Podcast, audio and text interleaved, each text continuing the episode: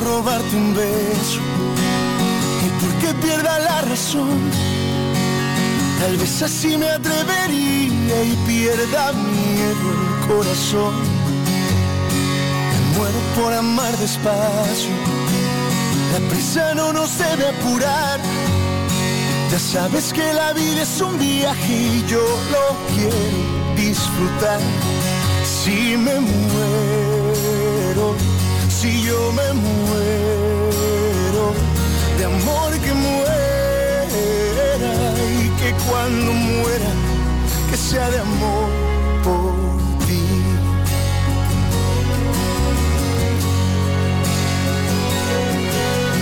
Muero por cruzar el tiempo, si el alma no se puede ver si se va la vida o tal vez solo un recuerdo es.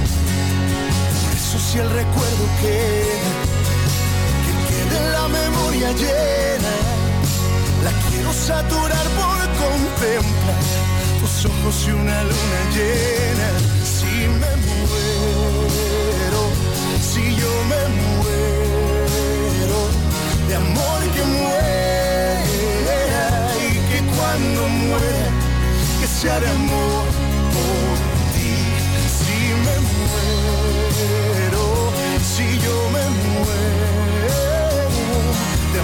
que muera y que cuando muera, que sea de amor por ti.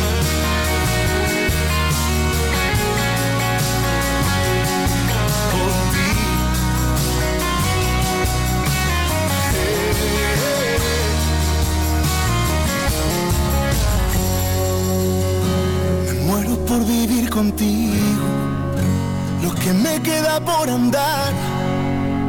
Pedirle a Dios que cambie el tiempo y que lo vuelva a eternidad. Si me muero, si yo me muero, de amor que muera y que cuando muera, que sea de amor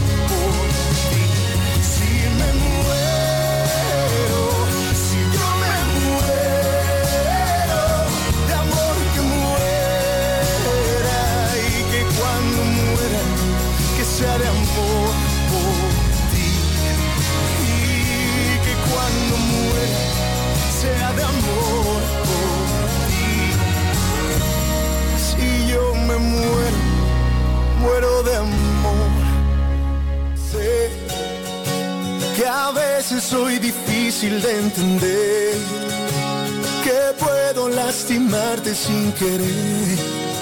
Sabes bien sin querer.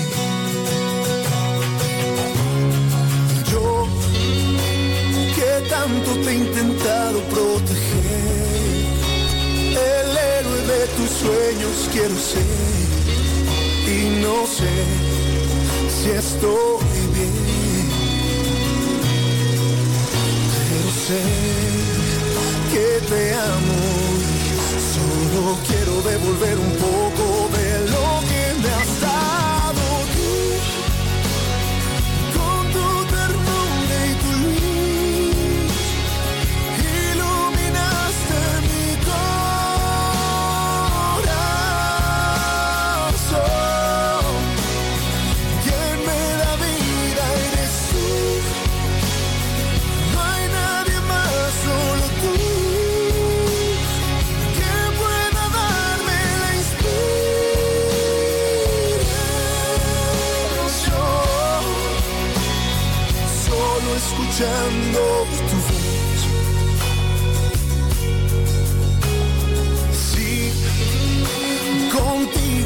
quien puedo caminar, también con quien me gusta despertar. Quédate una vez más, porque sé que te amo Solo quiero devolver un poco de lo que me has dado.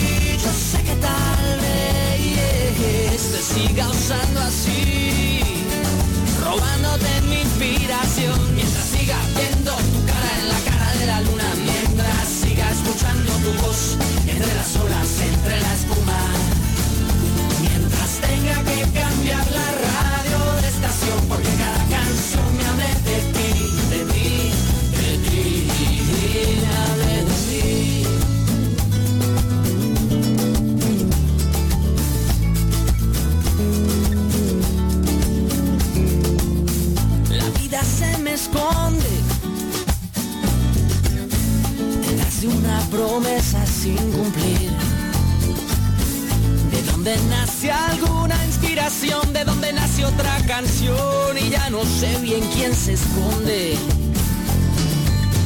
Yo ya no sé lo que se esconde.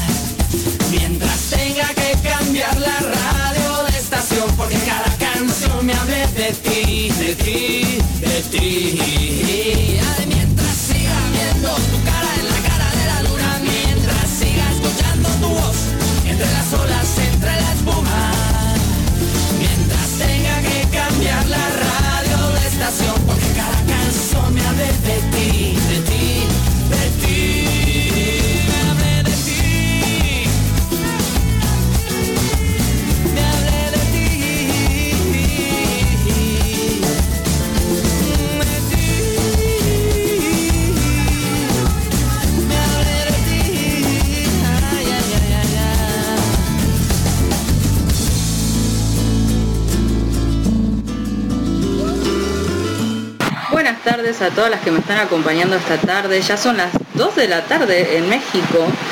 Puntual, porque Mitch dijo, Mel, puntual a las 2 va a estar eh, acá en el programa, acá en esto que es Juliantina Radio. Y como yo siempre obedezco a la jefa, porque hay que estar bien con la jefa, eh, 2 puntual, estoy acá. Igualmente acá en Argentina son las 5 de la tarde. Eh, y les propongo, hoy en Somos Una, porque este es el espacio, si es la primera vez que te conectas a uno de mis programas, este espacio se llama Somos Una, donde te invito a reflexionar y, a pensar un poquito, a, mirar para adentro, a hacer una introspección, a, ayudarte quizás a hacer ese clic interno que tanto necesitas para, para seguir adelante o, o etcétera. Uno también a veces necesita escuchar las cosas eh, que duelen o que, o que está tapando con, con vicios, con, no sé, con distintas cosas. Entonces a veces hay que escucharlos aunque duela, porque primero te va a doler y después ya vas a buscar alguna solución, como, bueno, vamos a ver qué está pasando acá, hagamos algo. Por lo menos es lo ideal. Obviamente que no siempre pasa así, pero siempre es bueno tener a alguien que te lo diga.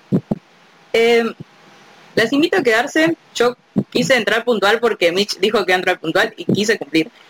Pero eh, les voy a contar un poquito, hoy vamos a tratar sobre el tema de la depresión. Es un tema bastante tabú, de hecho yo para hablarlo eh, dije, chicas, quiero hablar de esto, fui al staff, fui al grupo de WhatsApp del staff, dije, chicas, quiero hablar de esto, de la depresión, no sé si ustedes creen que, va a estar bueno o si no, porque es un tema bastante tabú y bastante fuerte, o sea, no es que uno anda hablando de la depresión por la vida porque se tapa mucho, para así decirlo. Y, por lo general uno no lo quiere escuchar o por ahí no quiere aceptar que también es una enfermedad. Entonces, son temas que hay que hablarlos y hay que tratarlos con mucho respeto y, y con mucha conciencia. Entonces yo, le, yo hoy les traigo, les tengo para hablar de la depresión un montón de cosas, me voy a abrir mucho con ustedes, eh, algunas que ya conozcan historias, otras no, pero voy a hablar desde, desde lo que me pasó a mí, desde lo que me fueron contando algunas chicas, y dejo ir pasando temas que le pedí a las chicas del staff que me digan, chicas, díganme algún, alguna canción que las ayudaron a ustedes a salir adelante, porque a veces uno se aferra mucho a un, a un tema, a una letra, y la repite y la repite, o también pasa con las frases como esta que yo le repito siempre, que se llama yo puedo, yo quiero, yo soy capaz. Entonces, les pedí canciones, hay dos que agregué yo, que son las que me ayudaron a mí, y, voy a ir pasando estos temas que me mandaron las chicas, si ustedes tienen algunas que lo hicieron bien, también pónganmelos en Twitter, ahora voy a poner un tweet, estaba escribiendo justo en este momento, así que mi tweet es Pray2Love-ARC y el tweet de la radio Juliantina Radio. En todas las plataformas nos pueden encontrar como Juliantina Radio, mi nombre es Melanie, Mel, más conocida en el fandom, eh, así que las invito a quedarse y a pasar un ratito conmigo, bueno, un ratito no, dos horas conmigo, pero quédense, porque aparte va a venir conmigo eh, a charlar un ratito de lo de, esto, de, la depresión y de estos temas medio tabú, eh, Pau, que es mi colega de, del staff, así que va a estar acá conmigo un ratito. Pau desde allá, desde México, nos vamos a, la vamos a mandar, ella me quiso mandar una cajita el otro día yo no sé, yo le mando una valija para que veas un poquito más cómoda, ¿no? Y la hacemos venir un rato a compartir acá con, ustedes, porque como dice Sin Banderas, esto del, teléfono te hace sentir eh, cerca aunque estés lejos. Así que nos quedamos un ratito con música y espero que se conecten un par de chicas más y arrancamos con esto que somos una. ¿Por dónde? Por Juliantina Radio, la voz del fandom.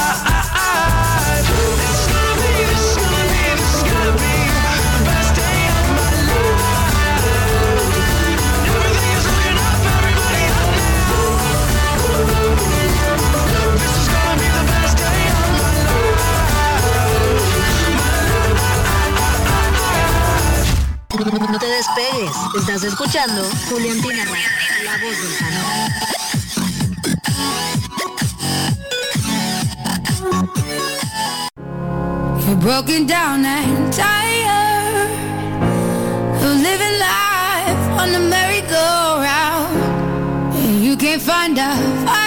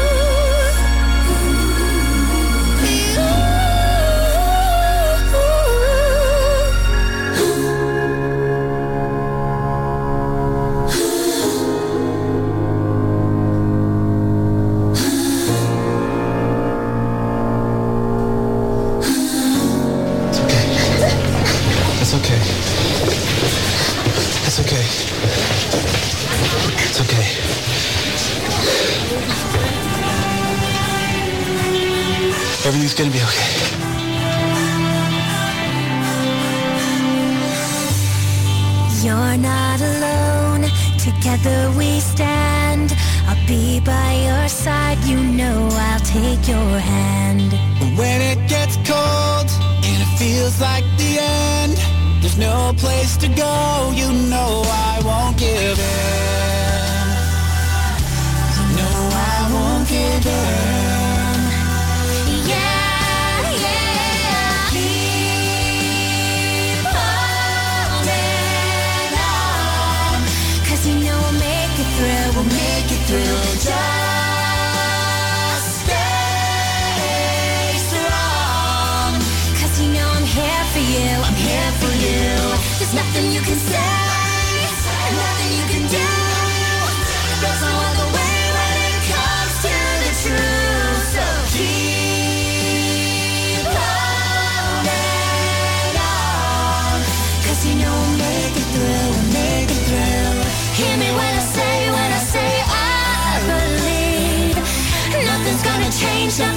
change destiny.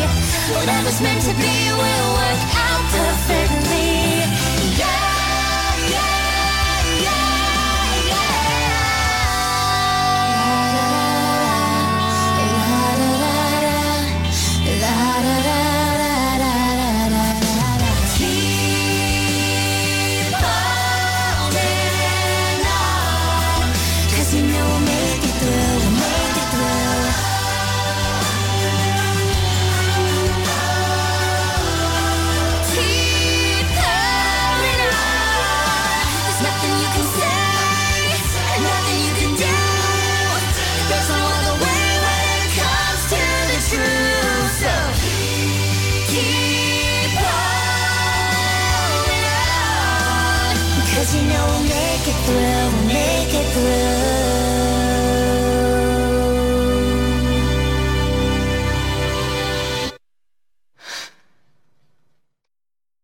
Número que tanto estabas esperando por fin está aquí.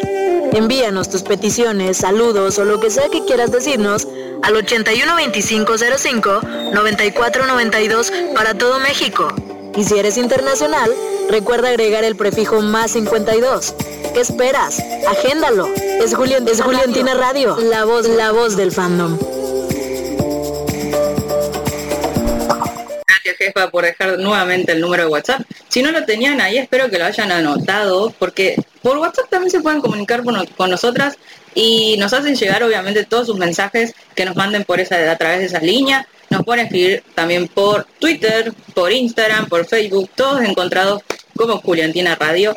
Tienen muy fácil la tarea de encontrarnos, así que no, no tienen por dónde perderse.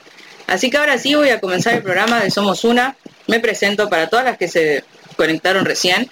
Eh, yo soy Mel, eh, más conocida como Price of Love en, Twitter. Eh, y hoy les traigo una propuesta. To- voy, a, decir la verdad. Yo soy muy sincera, saben que soy transparente. Eh, estaba explicando antes que dije, bueno, quiero hablar de la depresión. ¿Por qué? Porque escribí un capítulo, yo, yo escribo fic, eh, escribí el fic de Bailas conmigo, si lo leíste, eh, ya desde ya te lo agradezco mucho. Y estoy escribiendo la secuela, que si bien sí estuvo parada dos meses, pero bueno, chicas, pasaron cosas en esos meses. Eh, escribí un nuevo capítulo, que no voy a spoilear mucho, pero en sí trata mucho la depresión. Y en sí es a propósito, o sea, sí, sí, chicas, se lo tengo que decir. Yo ese fic dije, bueno, el primero fue mucho amor, mucho color de rosas, y la vida no es color de rosas. Em, entonces dije, a este, le, este vamos a meterle drama, sí, me van a odiar mucho, dije. Pero el drama es necesario, porque está en la vida, está, está, nos rodea. O sea, si no, si no está en tu vida, quizás está en el, en el que tenés enfrente, en tu familia, en tu amigo, en tu mejor amigo, en, en el kiosquero, no sé, en cualquiera pueda, puede haber drama y todos pasamos por cosas, todos pasamos por tormentas más o menos fuertes. Entonces también está bueno tocar este tema. ¿Y por qué me siento en la libertad de tocarlo? Como saben, yo, vengo acá con mi mente casi en blanco, eh, vengo a improvisar mis palabras y, me siento capaz de, de hacer eso. Y me siento capaz de hablar de la depresión. ¿Por qué? Porque yo la viví de ambos lados. Yo la viví tanto de, del que está afuera, viendo cómo la otra persona sufre, em, con esa impotencia que te da de, no saber qué hacer, cómo ayudarla, cómo, cómo, cómo cachetearla un poco y decirle, hey, eh, estás vivo, eh, viví, no sé, como que te da impotencia. Yo sé, yo sé lo que siente eso. Y también se siente, sé lo que se siente tenerla, pasarla y, y- querer acabar con todo una vez y decir, la puta madre, ya está, no, no aguanto más esto, me quiero ir a la mierda y, y se te pasan las peores ideas por la cabeza. O sea, yo sé los dos lados y, y por eso me creo capaz de, de venir acá a hablar de este tema con conocimiento de causa, porque como ustedes saben, y yo lo veo diciendo, a mí no me gusta hablar de cosas que no sé. Entonces, bueno, estaba pasando música que pedía la chica del staff, que claramente todas pasamos por, por algo, o sea, si, si pregunto a cualquier persona, cualquier persona me va a decir que sí, que quizás... em, quizás no, no lo pudo titular como depresión porque no era tan fuerte, pero sí estuvo triste, o sí tuvo ataques de ansiedad, o sí se sintió sola, como, como, hablaba Mitch antes eh, en su programa, que lo estuve escuchando porque era la introducción al mío y dije, esto tengo que escuchar porque tengo que saber qué dice. Eh, además que Mitch es muy sabia también y, y habla y habla muy bonito, hay que decirlo. Entonces, la estuve escuchando y ella hablaba mucho de la soledad, bueno, si la escucharon ya saben de lo que estoy hablando, pero sí es verdad lo que dice ella, que el primer paso a la depresión es sentirse solo, sentirse que no, que no le importas a nadie, que, que quizás tu paso en esta vida daría igual si estás o no estás. Es como cuando yo estaba medio en, en depresión o en tristeza, yo, yo sentía que mm, mi impotencia era no dejar nada. Es como, vos decís, bueno, qué sé yo, los próceres pasaron y los recuerdan y, dejaron algo, qué sé yo, artistas dejan algo, se mueren y, y queda su esencia. Y yo decía, la puta madre, yo estoy pasando por esta vida y, y cuando me muera, eh, me muero y fin. O sea, fui, fui una más del montón que se murió y listo. O sea, nadie más la va a recordar. Por ahí alguna foto que encontrarán en algún lado. Pero alguien la va a ver y va a decir, ¿y esta qué persona quién fue? Y, pasa de página, ¿entiendes? Entonces, mi, mi, gran, mi, mi gran desesperación era, pucha, no voy a dejar nada. Y, y eso también es un sentimiento de vacío. Y, y lo puedes usar porque uno se siente vacío. Y uno puede decir, bueno, ok, yo quiero dejar algo en esta vida, voy y hago algo, ¿no? O puedes decir, ok, me siento impotente porque no estoy dejando nada en esta vida, y te aislas y te vuelves como chiquitito y te escondes aún más de la vida. Entonces están esos dos extremos que, que uno es bueno y otro es malo, no es como el angelito que, que tenés, que te, que te dice hacer cosas y el otro que te dice no, ¿para qué lo vas a hacer? No te gastes. Entonces por eso es que yo yo siento que estas dos horas no me van a alcanzar para hablar, porque encima cuando empiezo a hablar hablo, ustedes saben que puedo estar hablando por horas. Pero también tenemos acá la visita de Pau, que enseguidita nomás eh, va a estar con nosotros. Y, y como yo les decía, esto arrancó por ese capítulo que escribí. Y cuando lo escribí me removió tanto por dentro, porque recordé esto, mi, mi época de impotencia, de, de ver al otro sufrir y, y, y no saber qué hacer. Cómo ayudarlo, cómo, cuáles son las palabras justas, porque a veces le puedes hablar y requete hablar y, y, y hablar no sé cuántas veces al día o, o al año y el otro va a seguir igual. ¿Por qué? Porque no está receptivo a, a recibir esa ayuda.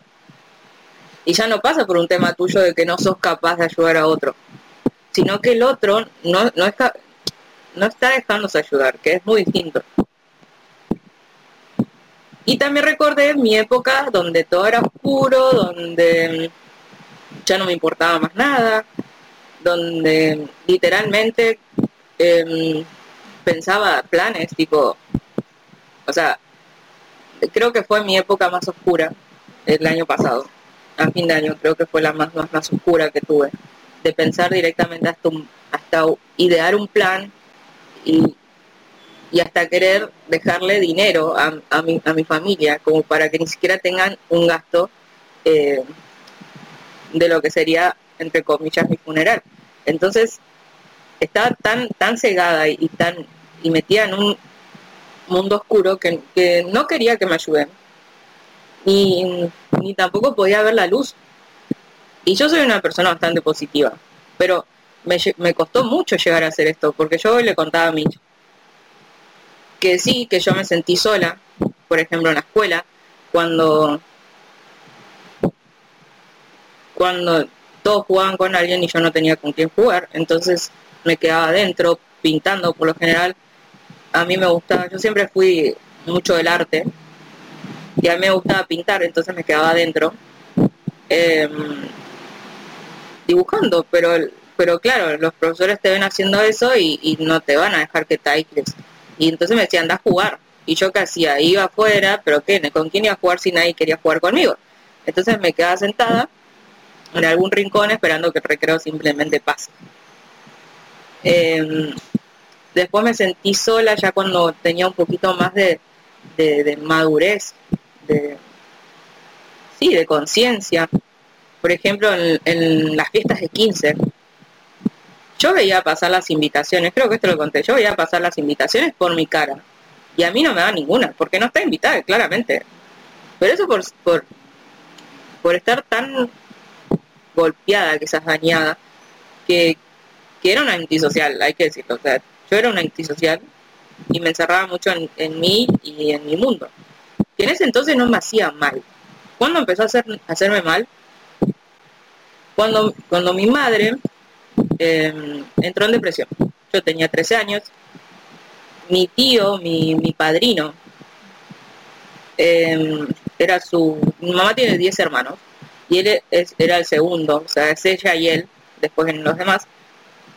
Y mi padrino tomó la decisión de suicidarse. Yo realmente nunca lo culpé nada, nunca lo culpé nada, nunca lo nunca busqué un culpable tampoco. Siempre lo entendí y, entendí su decisión. De hecho, su muerte no me afectó tanto a mí. Em, yo lo veía mal y me acuerdo una vez, yo realmente en este programa me voy a abrir mucho, así que voy, literalmente creo que voy a hablar mucho. Pero creo que es necesario también de que ustedes sepan que, que hay gente que la pasa igual o, o peor o en menor cantidad, pero que las pasa. Y está bueno saber las historias de los demás.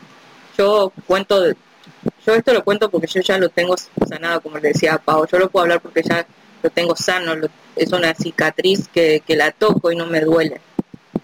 En cambio, cuando vos, cuando vos tapás en vez de curar, es ahí cuando vos contás la historia y te duele hasta lo que no tenés y estás unos días ahí tiritando de que abriste una herida. Pero esto yo lo tengo muy sano. Entonces, me acuerdo una vez que íbamos caminando los dos juntos, él iba al psiquiatra, lo habían, lo em, puesto en un lugar psiquiátrico unos meses, no me acuerdo cuánto yo era, yo tenía 13 años. Em, lo íbamos a ver, todo hasta que lo dejaron salir y, vivió un, tiempo conmigo porque su familia había tomado la decisión de irse a otra provincia, entonces él quedó solo acá, lo, cual empeoró su enfermedad. Em, bueno, íbamos caminando y él me decía, hija, no dejes que tu mamá me interna otra vez, por favor, porque él me decía hija. Y yo le dije, no, quédate tranquilo, no voy a dejar. Y así como yo llegué a mi casa, le dije, mamá, hay que internarlo hay que internarlo al tío de vuelta, le dije, porque él no está bien. Mi mamá en su ceguera de todavía no, no creer en la depresión y en todo lo que él estaba pasando, porque pasa mucho, que eso quería decirlo también antes que me olvide, que, que las personas creen que la depresión muchas veces es un invento o, o la otra persona a la que la, la padece se quiere hacer la víctima y quiere llamar la atención. Y no, no es que queremos llamar la atención, ni nos queremos hacer la víctima, ni estamos inventando la tristeza como para estar tirados en una cama todo el día, sino que de verdad se siente. Entonces yo fui y le dije que había que internarlo otra vez. Así como le había prometido que no iba a dejar, yo fui y se lo dije. Y mi mamá me dijo, no, hija, quédate tranquila, él está bien. Bueno, le dije. Listo, yo no me podía meter más, tenía 13 años. Eh, al mes, creo que, o al, sí, a los meses, él, bueno, se suicidó. Mi mamá quedó muy mal, claramente era su compañero. Eh, vivía acá en Buenos Aires, mi mamá es de Santa Fe, es una provincia de, Argentina. Eh, toda su familia está allá, pero él vivía acá con ella. Entonces le pegó mucho. Y así es que hasta el día de hoy mi madre está en depresión. O sea, son 13 años más, pero ya está como más moderado. O sea, pasó de las tormentas más felices hasta las tormentitas de ahora, hasta las llovitas que ahora tiene, que está dentro de todo mucho mejor. Pero ella, yo la tuve que cuidar. Y supongo que a muchos le habrá pasado lo mismo. Yo tuve que cuidar de mi mamá con 13 años, tuve que cuidar de mi hermano, ir a buscarlo al colegio, etcétera. Entonces yo no hacía otra cosa que ir de la, de la escuela a la casa y de la casa a la escuela. Y en la escuela no tenía amistades. Y en mi casa no tenía con quién hablar. Mi hermano era muy chiquito. Mi papá trabajaba todo el día. Entonces siempre estaba sola, siempre estaba sola, sola. Y esa soledad, al fin y al, eh, cabo, al final del día, me estaba afectando. Pasaron cuatro años para que yo entre en depresión. O sea, yo aguanté cuatro años y entré en depresión también. Fue como que, bueno, no aguanté más, chicos. O sea, uno tiene un límite también. Y, y caí en vicios como, como el querer fumar por estar ansiosa. Porque a mí nunca me había llamado la atención. Empecé a fumar, me acuerdo, como para, no sé, distender un poco. Eh, y cosa que no me gustaba y hasta el día de hoy no me gusta, pero lo sigo usando como, no sé. Yo me acuerdo que tenía un amigobio ahí que me preguntaba cómo, por qué fumaba. Y yo le decía que, que fumaba como, como un método de, de de autofragelarme, ¿no? En vez de estar cortándome o haciendo cualquier otra cosa, prefería fumar un, cigarrillo y lo consideraba, le consideraba el mismo peso. Em, esa fue mi respuesta, o sea, mis respuestas son casi siempre las más sinceras, siempre fue así. Si vos me preguntas una cosa, yo te voy a responder con la verdad. Eh, algo que me vuela como demasiado decírtelo. Pero yo considerar el cigarrillo de igual manera que, que atentar contra mí. Y, y ahí, cuando yo ya, ya toqué fondo y no pude más, le conté a mi mejor amiga, mi mejor amiga me, me quiso ayudar, ya no sabía cómo ayudarme, entonces me dio un ultimátum, pero un ultimátum, me dijo, cuando ella ya vio, yo, yo voy a decir la verdad, o sea, ustedes me pueden ver muy alegre ahora, pero tuve que pasar por todas estas tormentas para llegar a ser lo que soy hoy, que me siento muy orgullosa de lo que soy hoy. Y, y si tengo que volver a pasar todo lo que pasé, lo volvería a pasar, porque si no, no sería la persona que soy hoy. Entonces, por eso lo cuento y porque yo sé que a, muchas les pasa lo mismo. Mi amiga cuando me vio ya varias veces con, con cortes, me, me dijo, bueno, o le contás vos a tu papá o le cuento yo. Así fue su ultimátum. Y mi vieja siempre me decía, Melanie, yo no, no quiero enterarme nada por nada de las cosas que te pasan por tercero, quiero enterarme por vos. Entonces yo sentía que si no le contaba yo, le iba a estar fallando en eso que ella me decía. Así que fui, bueno, fui no, un día en la cena con toda mi conciencia ahí, eh, latente era como el ultimátum y estar reunido y era el momento. Así que agarré y no dije nada, solo mostré mi muñeca. Mi mamá se preocupó, claramente. Y me llevaron al psiquiatra.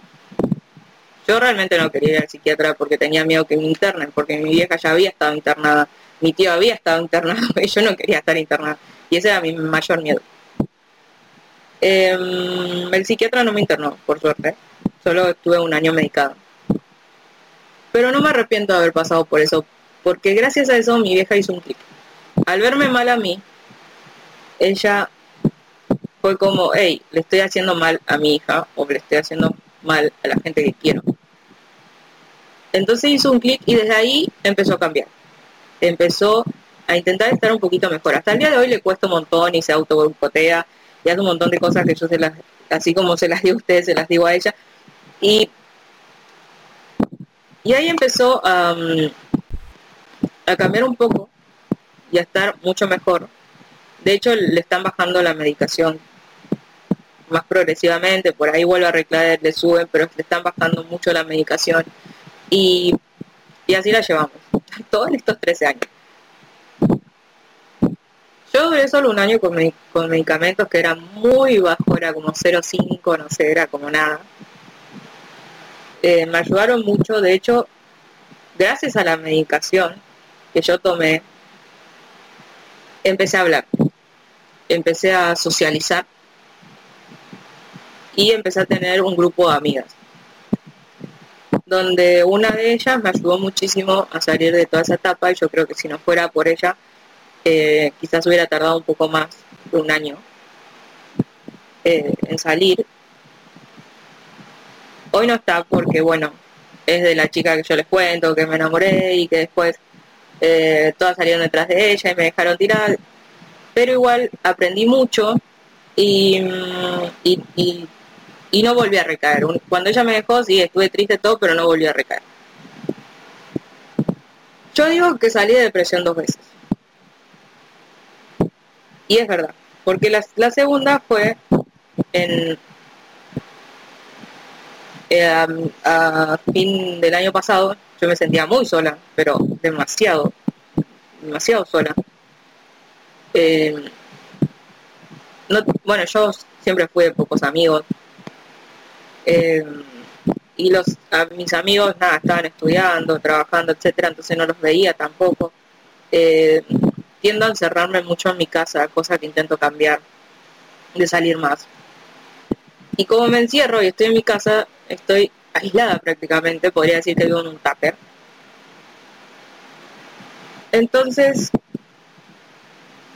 la soledad esa me empezó a pesar después de que, de que el año pasado, dos, sí, a principio del año pasado, otro hermano y mamá, uno más chiquito que tenía mi edad, se suicidó también. Entonces en mi familia está la tendencia suicida, depresiva. Que, es verdad que muchas veces está, que es hereditario o están los genes, por ahí no en tu, en, tu familia, tipo mamá, papá, por ahí en tus abuelos. Eh, entonces, uno también muchos no creen, pero sí es un poco hereditario. Y cuando se suicidó este tío me chocó mucho porque él tenía miedo. Y casi que nos criamos juntos. Si no fuera por la distancia, yo diría que nos criamos juntos. Y me pegó mucho. Me sentía culpa de no poder ayudarlo, siendo que yo siempre estoy ayudando a todos. Y no poder ver, está bien, estaba lejos, pero no pude ver que, él estaba mal. Entonces me, me, enrosqué, me enrosqué mucho de eso de, culpa, de culpa, culpa, culpa, y caí de vuelta. Pero esta vez yo creo que caí peor que la anterior, solo que más consciente y que no quería pastillas esta vez, porque las pastillas te hacen sentir cansado, con sueño, etcétera. Y, y estaba muy mal.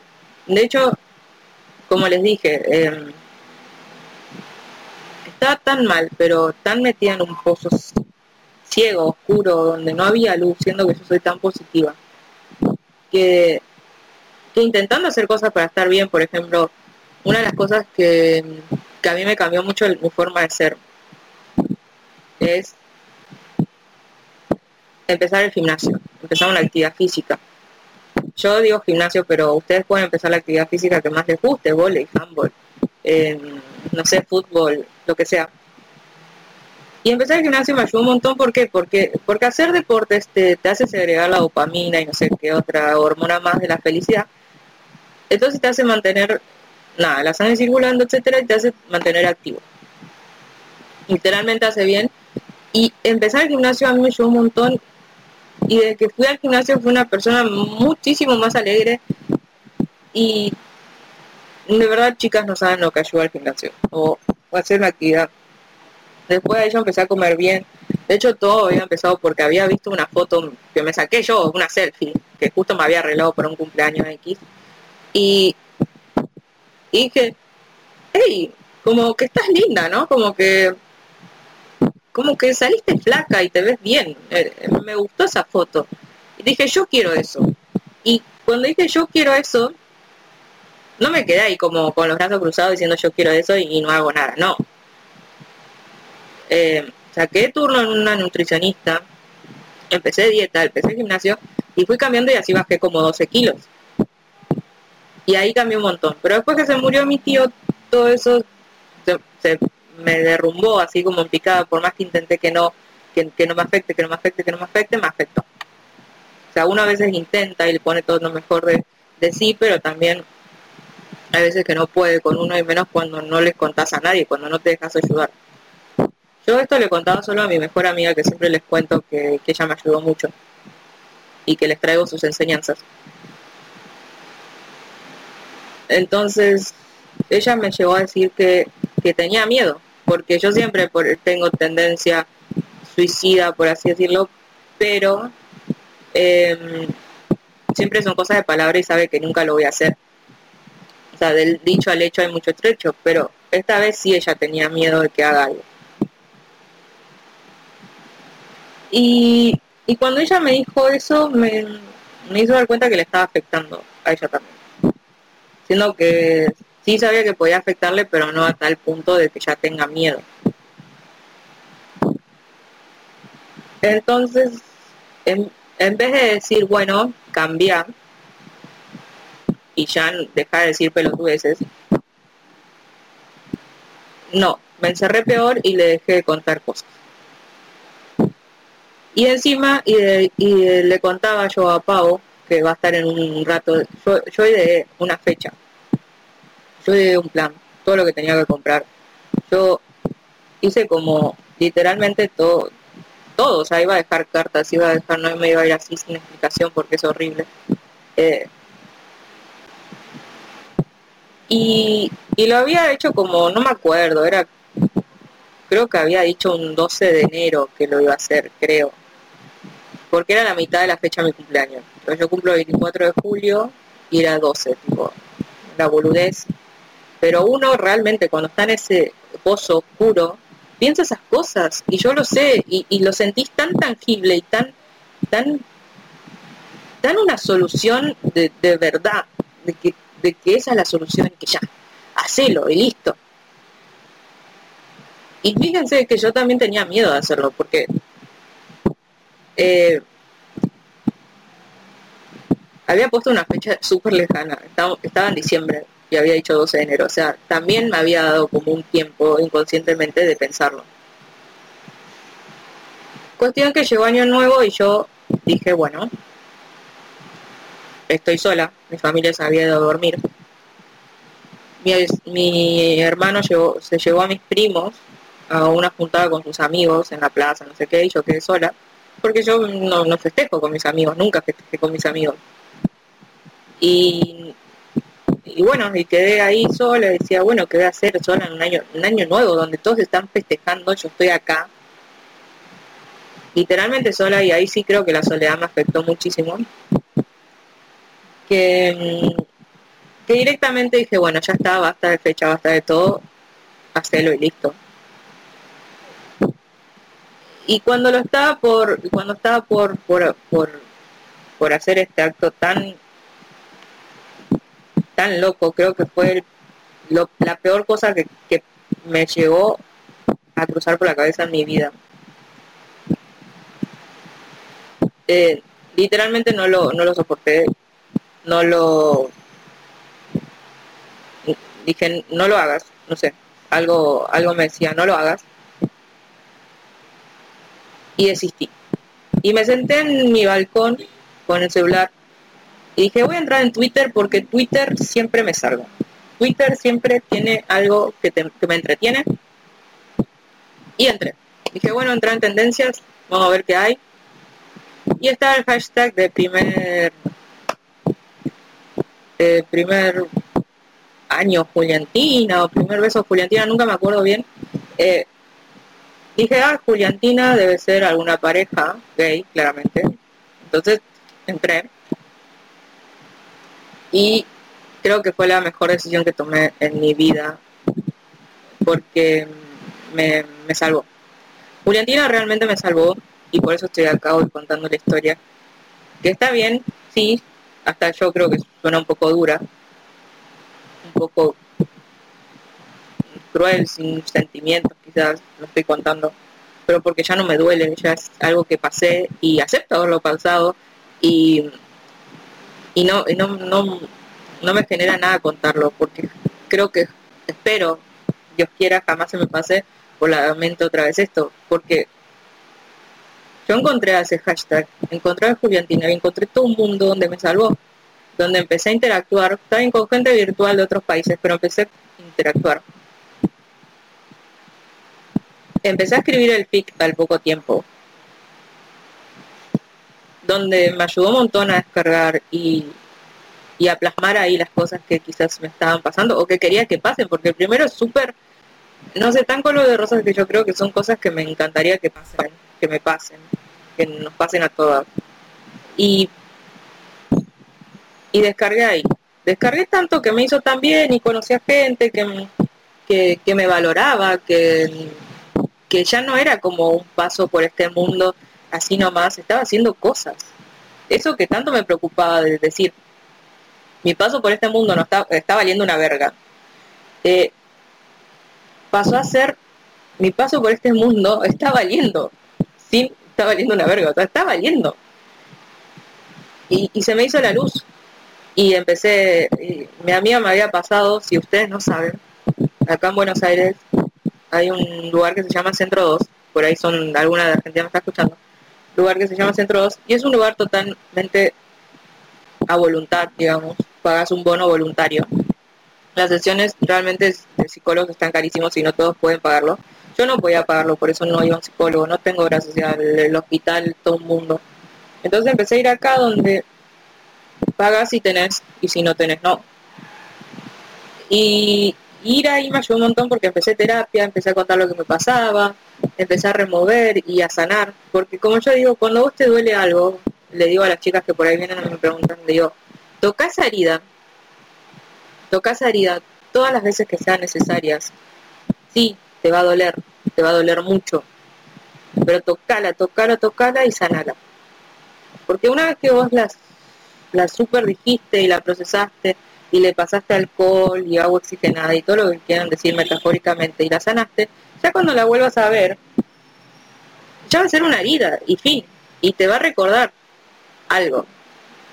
Vos podés elegir que te recuerde algo bueno, por ejemplo, yo podría martirizarme con la muerte de mis dos tíos, pero no, yo lo recuerdo bien. Y cuando es su cumpleaños, eh, yo agarro, veo que el cielo está despejado, miro alguna estrella, la más brillante, pienso en ellos y le canto el feliz cumpleaños. Y fin. Y ahí es cuando, cuando está en uno ver las cosas negativas o positivas. Por eso que me parece muy importante hablar tanto de lo que se siente adentro, porque yo todo lo, esto que conté, no sé si con el mejor tono, con el peor tono, es lo que una persona con depresión siente, es lo que una persona con depresión se le pasa por la mente una, dos, tres, mil veces. Se te pasan, sí, lo sé, duelen, sí, lo querés hacer, sí, no lo hagas. No lo hagas, porque es un impulso, es un es un error. Es es no pensar pensando. Porque uno te dice, por ahí vos, no sé, X, me venís y me decís, mira, mira, y vos no pensaste en tu familia. No sé, si tengo hijos, ¿no pensaste en tus hijos? ¿No pensaste en tus mascotas que las vas a dejar solas? No, no sí, lo pensé. Sí. Pero ¿sabes qué pienso yo que estoy pasando por eso?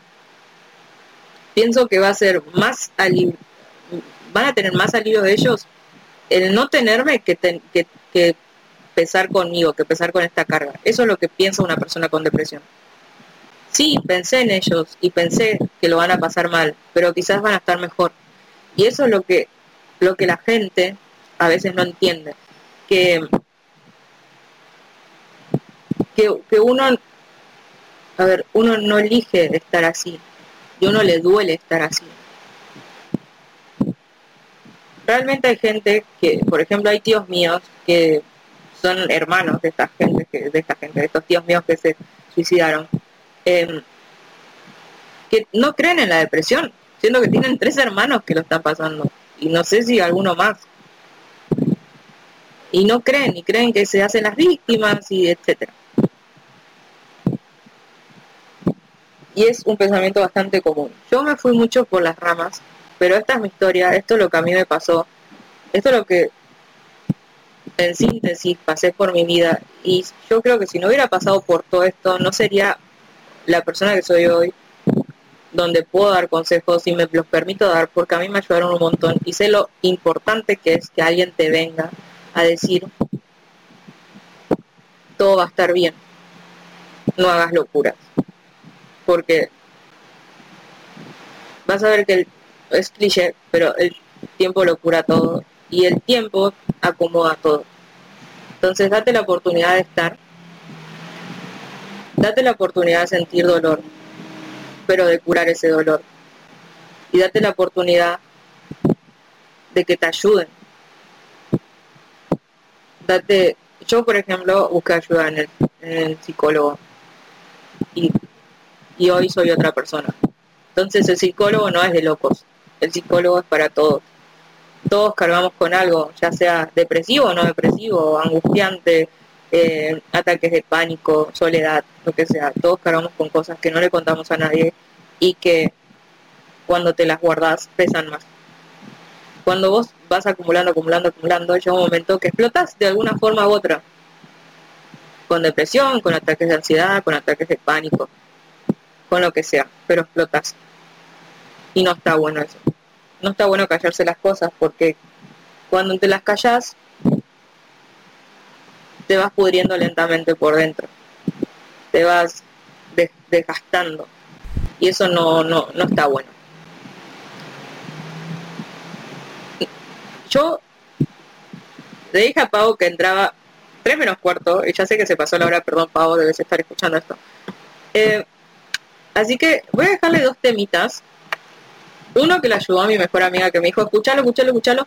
Yo lo escuché, es muy hermoso. Eh, son dos temas de rap, así que quiero que le presten mucha atención a su letra. Ustedes saben que yo le traigo rap acá, porque amo cómo los raperos piensan y em, se expresan a través de estas rimas, de estas frases, etcétera. Y el otro me ayudó a mí, que es de Litos, hola Litos, y de Brock, Brock, eh, nunca me ha salido, bueno, es de Brock que saben que son otros dos artistas españoles que a mí me encantan. El primero es de hecho Jojin, creo que se llama, Jojin, algo así se dice. Se llama El mundo sigue girando. Eh, el Jojin, sí, El mundo sigue girando. También es español. Así que escúchenlos y cuando vuelva, eh, ya volvemos con Pau, así no le hacemos esperar más a la, a la chica que me va a estar ahí esperando y escuchando todo esto tan deprimente que estoy contando. Así que ahí nos escuchamos en un ratito.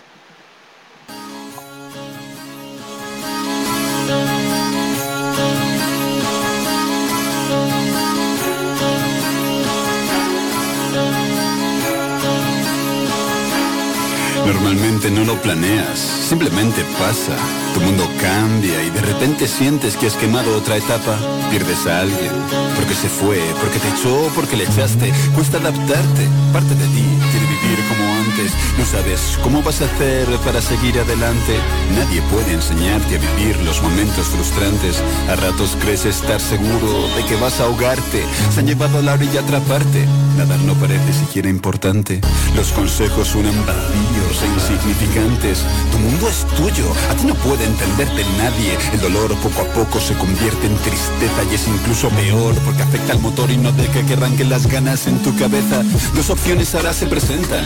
Te dejas llevar o te frenas. Te puedes hundir en la pena o puedes luchar contra ella. Acepta la ayuda de fuera, pero no olvides que es tu problema. Tú debes de ser el que lo enfrenta. Tú debes ser quien lo resuelva. Hay una salida que espera por cada laberinto en el que te metas y eres uno mientras la buscas y pasas a ser otro en cuanto la encuentras. Nunca es la misma persona, aquella que sale que aquella que entra. Cada experiencia te esculpe. Esculpir es quitar lo que sobra la fuerza.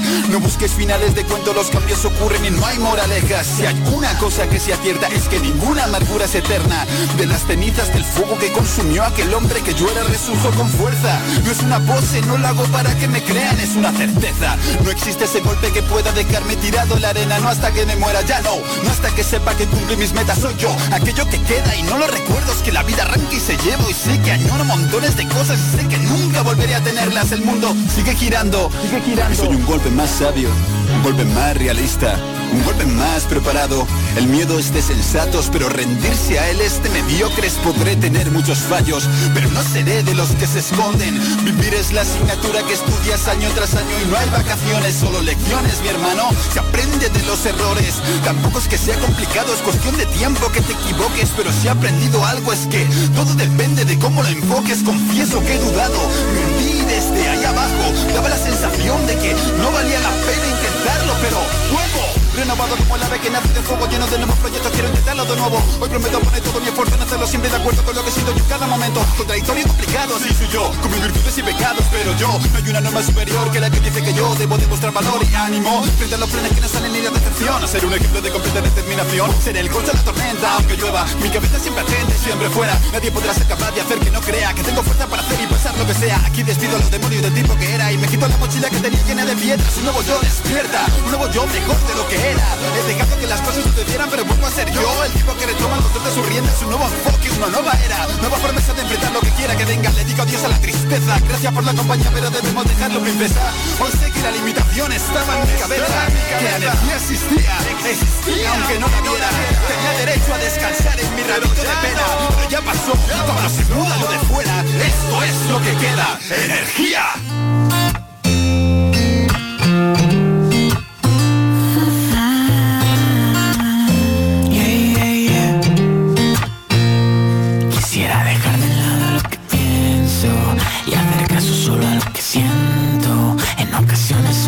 palabras y decides escucharte desde dentro. Puedes soñar con tocar el cielo, los pies en el suelo. Que deje de importar lo que fuera y que comiences a escucharte desde dentro. Como empezar sin un principio, ni yo sé por qué comienzo. Soy un lienzo en blanco esperando el trazo perfecto. Quizá esperar fue mi defecto. Tal vez esperar la perfección y no ver mis defectos desde un buen comienzo. Me dijeron que la paciencia es la madre de cualquier ciencia. Pero me senté en una estación, el tren marchó y cerró la puerta dejando una herida abierta. El tren jamás pasó de vuelta. Nunca logré encajar en este gran rompecabezas ni respirar entre tantos aires de grandeza. Soy la pieza del puzzle que jamás terminaste y siempre estuve aquí debajo del sofá que no limpiaste. Pero tuve que vivir entre la mugre para ver que me manchaba, herirme para saber que sangraba. Explicar un sentimiento es como entender la poesía. Tú tienes tu metáfora y yo tengo Dime lo que sientes cuando le hablas al espejo y maquillas tus palabras mintiéndole a tu reflejo. Crecemos construyendo pisos de falso optimismo. Lo triste es que los cimientos siguen siendo los mismos. ¿Eres feliz o solo finges tu sonrisa? Tan indecisa, abstracta igual que Mona Lisa. Yo preferí escaparme y vivir en mi mundo aparte, ser la oreja de Van Gogh sangrando por amor al arte. Quisiera dejar de lado lo que pienso y hacer caso solo a lo que siento. Ocasiones sobran las palabras y decides escucharte desde dentro. Puedes soñar con tocar el cielo, manteniendo los pies en el suelo. Que deje de importar lo que fuera y que comiences a escucharte desde dentro. Siento vivo porque descubrí que el viento no se lleva una palabra cuando pesa un sentimiento. No hay medio lleno, lo del vaso es un invento. Cualquier lágrima desborda si se llora desde dentro. El 100% nunca lo he tenido entero. Tuve el uno, pero quise ser sincero. El tren de la felicidad no pasa donde espero, pero no rompo el billete porque el tiempo es pasajero, no. No saldrá el sol, pero sí la luna llena. Nada que venga fácil podrá merecer la pena. Lo mejor de ser desierto es que el tiempo se vuelve arena y que después de mil infiernos no cualquier demonio quema. Llámame presente cada vez que me recuerdes o pasado cuando esté frente al ayer. Llámame esperanza y seré el último que pierdes. Que si me llamas karma seré el último en volver y entender. Porque dicen que errar es humano si con tal de no fallarme me autoproclame marciano. Desde el día en que nacemos sin decir ya nos lloramos, más sabemos de dónde venimos, no hacia dónde vamos. Pierdo el aliento y rejuvenezco un suspiro. Aunque el espejo me haga viejo si lo miro, busco coserme a tus alas para volar más que un tiro, aunque matemos a dos pájaros de un giro.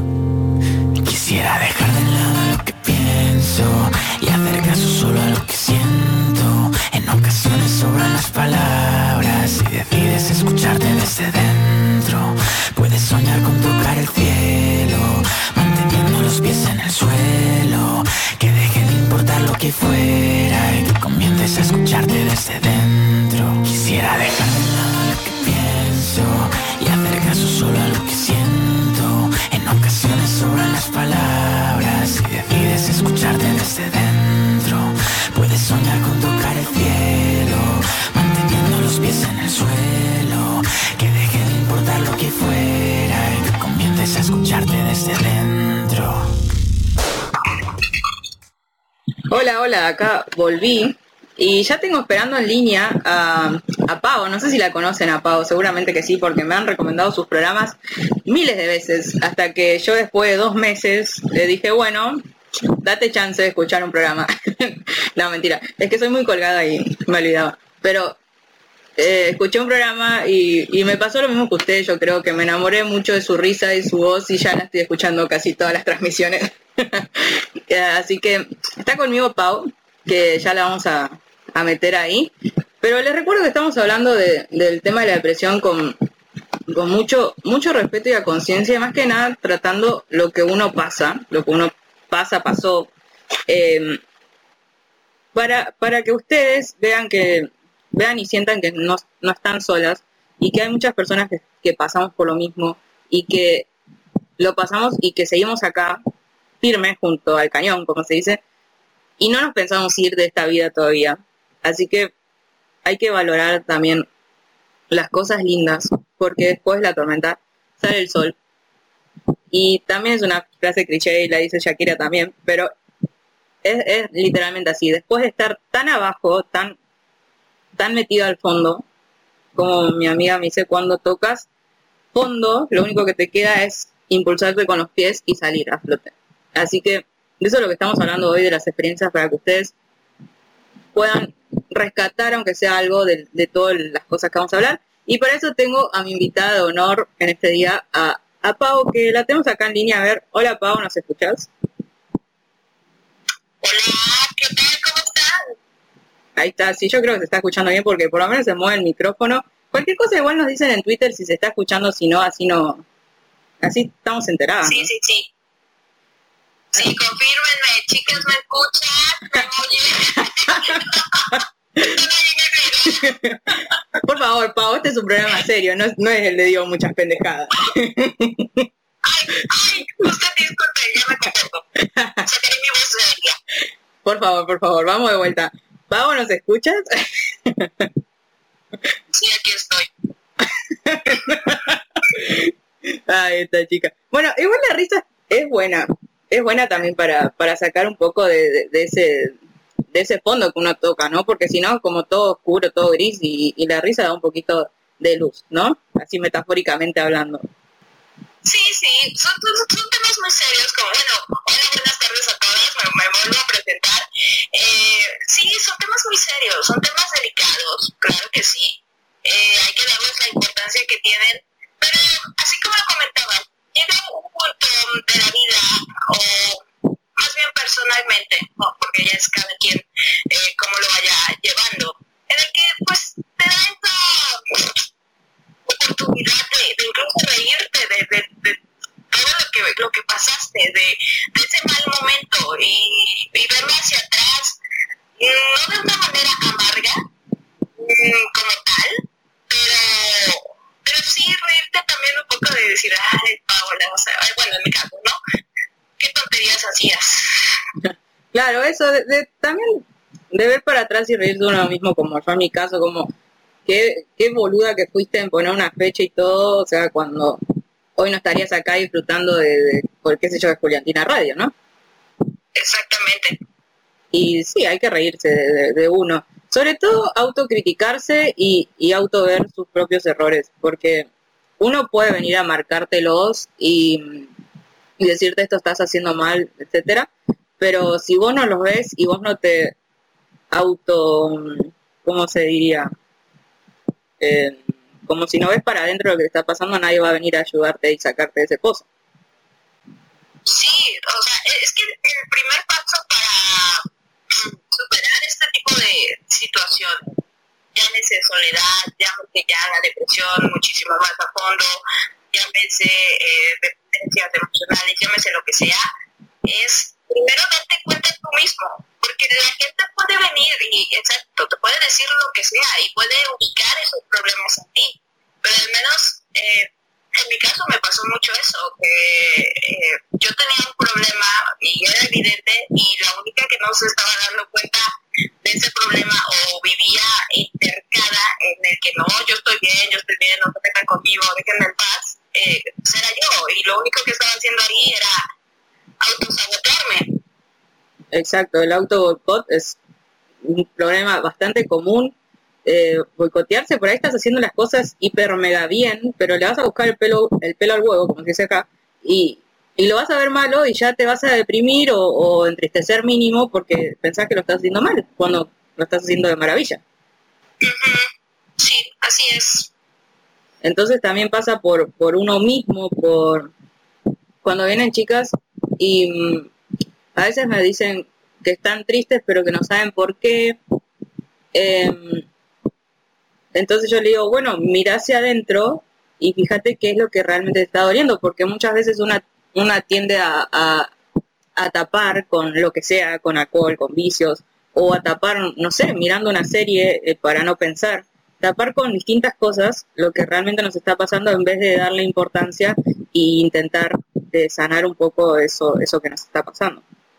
Sí, esta- estas eh, muletillas que acostumbramos, porque creo que, todos en algún momento lo hemos hecho, algunos más que otros, eh, para, cubrir o llenar esas necesidades o distraernos de esos malos momentos que estamos eh, afrontando, o que nos está pasando, o que, o eso, o simplemente esa sensación de, tristeza, de apatía, de, de desgano, de, de lo que sea, de frustración.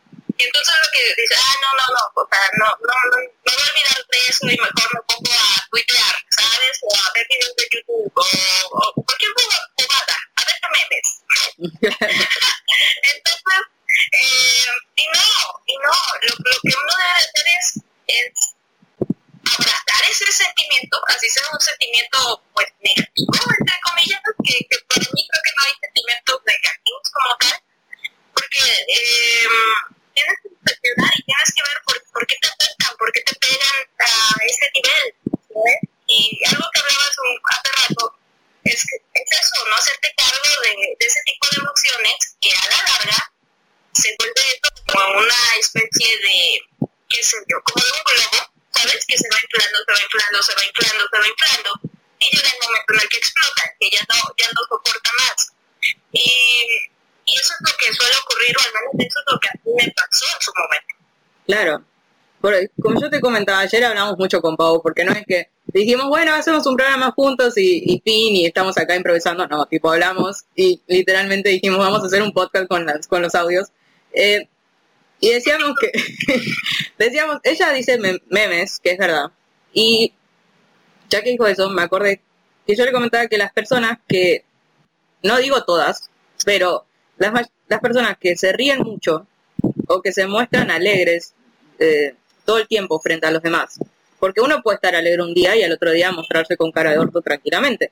Pero esas personas que se muestran alegre todo, todo el tiempo, realmente atrás están escondiendo una tristeza muy fuerte o, o que están tapando con, fin, salir y reírse un rato.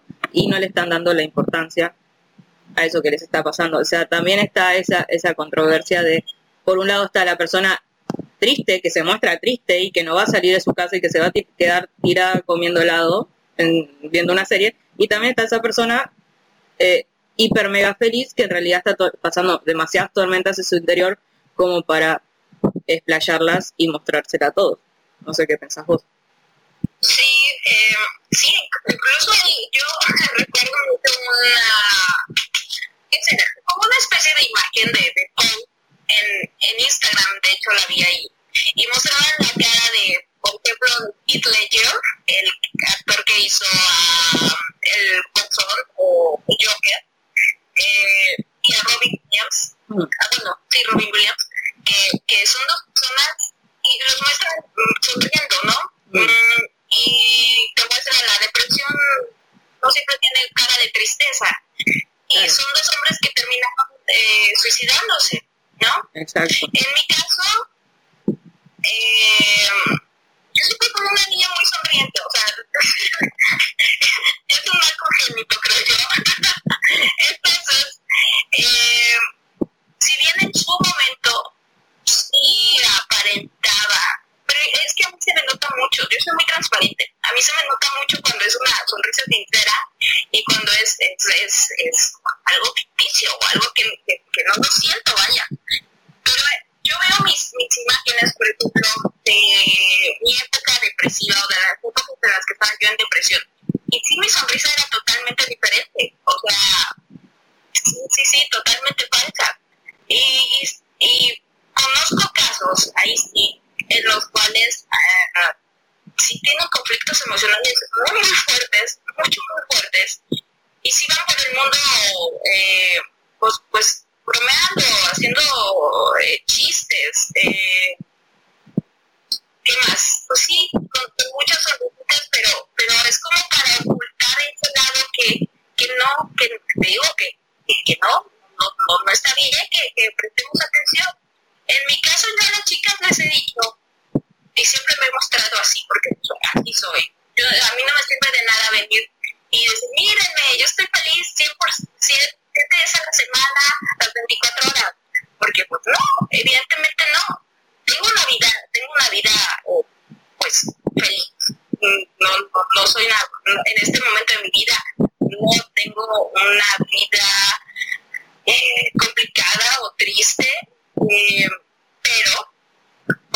que durante el día también me puedo llegar a enojar, que también este, puedo estar, eh, no sé, un poco bajoneada de, ánimo y cosas así, pero pues no lo oculto, ¿no?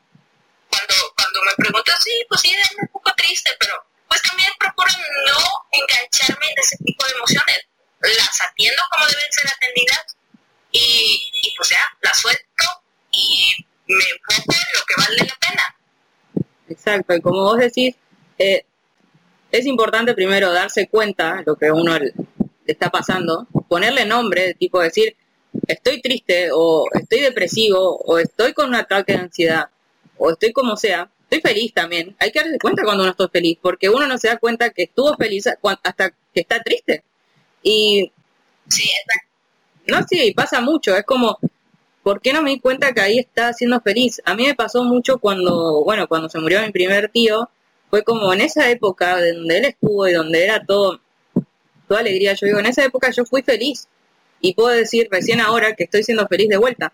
Entonces uno lo ve cuando recién está pasando por, por alguna etapa negativa, digamos, en su vida, sea cual sea, de mayor o menor grado. Entonces, Sí, sí, sí, algo, algo que justamente estaba yo conversando hace rato con Isa, bueno, ahí escribió un saludos Isa, si me estás escuchando, Eh, eso, que, cuando tú tienes algo que, bueno, ya me comentaba, cuando tú tienes algo que te, que te costó tanto obtener o conseguir, pues lo valoras muchísimo más, ¿no? Eh, y le comentaba eso, que justamente cuando estás en esos hoyos de la vida o emocionales, empiezas a valorar mucho aquellos momentos de, de tranquilidad siquiera, o sea, si quieres que seas feliz, ya el estar tranquilo en la vida, lo, lo añoras y lo echas de menos. Entonces, ya una vez que lo superas, ya que una vez que sales del hoyo, eso, disfrutas muchísimo más, aprendes a vivir lo que tienes ahorita, porque no sabes cuánto, cuánto te va a durar, ¿no? Y tampoco te pones a pensar en, ay, qué, miedo que, que en algún momento voy a perder este estado de gracia. Pues no, lo disfrutas y ya si lo pierdes, lo perderás, y si no, pues mucho mejor, ¿no? Eh, ya regresará, la vida es de altos y bajos, y, pero, pero eso, te, te enseña muchísimo a valorar las pequeñas cosas de la vida. Exacto, y es con todo, digamos, con la tristeza, pero también es con las cosas amorosas, cuando uno se da cuenta que lo amaba, cuando recién se fue, y cosas así. Y yo siempre le digo, dicen las chicas que la vida es como la gráfica de las crisis, que las gráficas de las crisis son como montañas, por así decirlo, donde un día estás arriba y al otro día puedes estar abajo. Lo importante es que cuando estés abajo, eh, empieces a idear planes para volver a subir, no para ir más al subsuelo. Yo creo que Sí, sí, sí. el humano tiene un instinto de sobrevivencia, así como somos suicidas, también somos muy sobrevivientes. Y, y hay que buscar ese lado más que nada. Y hay que también saber rodearse de personas que aporten a nuestra vida cosas positivas y no que nos aporten cosas negativas o, o no sé, a, a vicios o a lo que sea. Siempre hay que rodearse de personas que, que aporten y no que, que nos quiten, ¿no? Sí, también eso, eso es un, un factor importante porque aquí te va, te va permeando el, el ambiente, pero bueno, también depende de uno, ¿no? Que tanto se deja eh, influenciar por, por el grupo de personas, ¿no? Yo lo que, a ver, ya estaba yo creando una idea, pero ya me distraje porque siempre estoy nunca bien distraída. Ya sabemos cómo sos. No, nada, o sea, es que al final del día uno, no, uno sí sabe lo que le conviene y lo que no. Que uno se haga menso es otra cosa, ¿sabes? Eh, y justamente eh, esos, esos vicios o esos, esas muletillas, como yo les llamo, eh, emocionales, pues lo único que hacen es enmascarar lo que en verdad sucede. Y, y cuesta mucho, mucho, mucho dar ese paso de, de, de decir, ok, tengo este daño y me afecta esto y, y me afecta de esta manera por esta razón, ¿no? Eh, algo que, que- que aprendí en terapia es eso, a hacer mucha introspección, a ver por qué ciertas cosas me afectaban tanto. Porque mm, uno va creciendo, o al menos en mi caso, yo crecí responsabilizando de mis emociones al de enfrente. Entonces, el que lo que hacía o dejaba de hacer la persona de enfrente me afectaba muchísimo en mis emociones. Y eso está muy mal hecho. Y eso es una idea muy, muy errónea con la que yo eh, me he eh, alejado, más bien he, eliminado de mi vida y, he aprendido eso, que, que igual puedes estar eh, de muy mal, mal genio, me puedes insultar, me puedes eh, ofender, me puedes lo que sea, pero al final del día depende de mí qué tanta importancia te doy y qué tanta importancia, eh, o más bien, cuánto dejo que me afecte en mi día a día, ¿sabes? Eso, eso, es, eso es, un, como que la clave para, pues al menos a- para mí, para ahora estar en este momento de plenitud, eh, esa, esa reconstrucción mental. Exacto, creo que nosotras dos, en particular, por todo lo que hablé con Pau, eh, las dos pasamos por tantas tormentas que hoy nos ayudaron a estar, en, como él dice ella, en, este mo- momento de plenitud, pero es necesario pasarlos también para llegar a esto. O sea, eh, ojalá todos tuviéramos la capacidad de no pasar y, llegar directamente como con un atajo, pero sí hay que pasarlas y sí uno se vive colocando máscaras y, y no sé si escuchaste hoy el programa Mitch o si escucharon ustedes el programa Mitch, pero ella hablaba mucho de la soledad y decía que a veces que muchas veces no, no hacemos cosas o nos aislamos por miedo a mostrarnos. Y, y eso me recordó una, una imagen que yo amo mucho, que si la tengo por ahí se la voy a compartir, que es una chica que tiene en su mano una máscara que se está por colocar en la cara y atrás, en la pared, tiene un montón de máscaras colgadas con, con distintas caras. Y creo que muchas pasamos por eso de, de tener distintas facetas o distintas máscaras para mostrarnos al mundo y esconder realmente lo que somos. Y eso es lo que más mal hace, porque cuando no somos eh, y estamos mostrando algo que no existe, algo erróneo, eh, ahí yo creo que, que nos hace peor que, que al fin y al cabo ser como, como sos, que la persona que te quiere te va a querer con todas tus locuras, con todas tus, tus inseguridades, con todo, con todo lo que sos. Entonces, eh, creo que uno cuando está triste lleva a, a ponerse máscaras como esta que decíamos de la risa y, y distintas máscaras que no nos dejan ser. No sé. Sí. Pues mira, en mi caso, pues no, yo sí, eh, eh, siempre he sido como que muy, muy auténtica. Yo creo que la, ma- la mayor máscara que me puse en la vida fue la de heterosexual. Pero no, no me la ponía yo muy bien porque no te duró. pero, pero um, ahorita que hablamos de esto de, de lo de la soledad y, y, lo que habló Mitch, no, no tuve, no tuve, no la pude escuchar, pero en mi caso, eh, algo que, que, que a mí me afectó en su momento fue el, el no mostrarme vulnerable. El, el, el decir, ah, Paola es fuerte, es que bueno, a mí, a mí me, me criaron con esa idea de, Paola, l- tú puedes con todo, este, no, no, no pidas ayuda, casi, casi. Entonces, cuando, cuando pues yo me sentía mal, pues era, yo misma me, me tengo que hacer cargo de, de lo que me pasa y no me tengo que mostrar débil y, y no debo de, de mostrar que tengo sentimientos también y que también siento feo y que también me afectan ciertas cosas. Entonces, eh, eh, algo que, que, que ya hace rato, esto de, el, mm, no hacerse cargo de las, de las emociones. Pero, pero para mí fue eso, fue esa sensación de que no debo demostrar débil en lo absoluto y que si estoy triste, pues yo solita voy a salir de mi tristeza y no voy a molestar a absolutamente nadie con, con mis problemas. Y, y no, lo que haces es, es aislarte más, más y más y más y sentirte todavía más sola de lo que estás. Y es que también, en mi caso, para mi mala fortuna, eh, tengo una madre que carece de bastante empatía.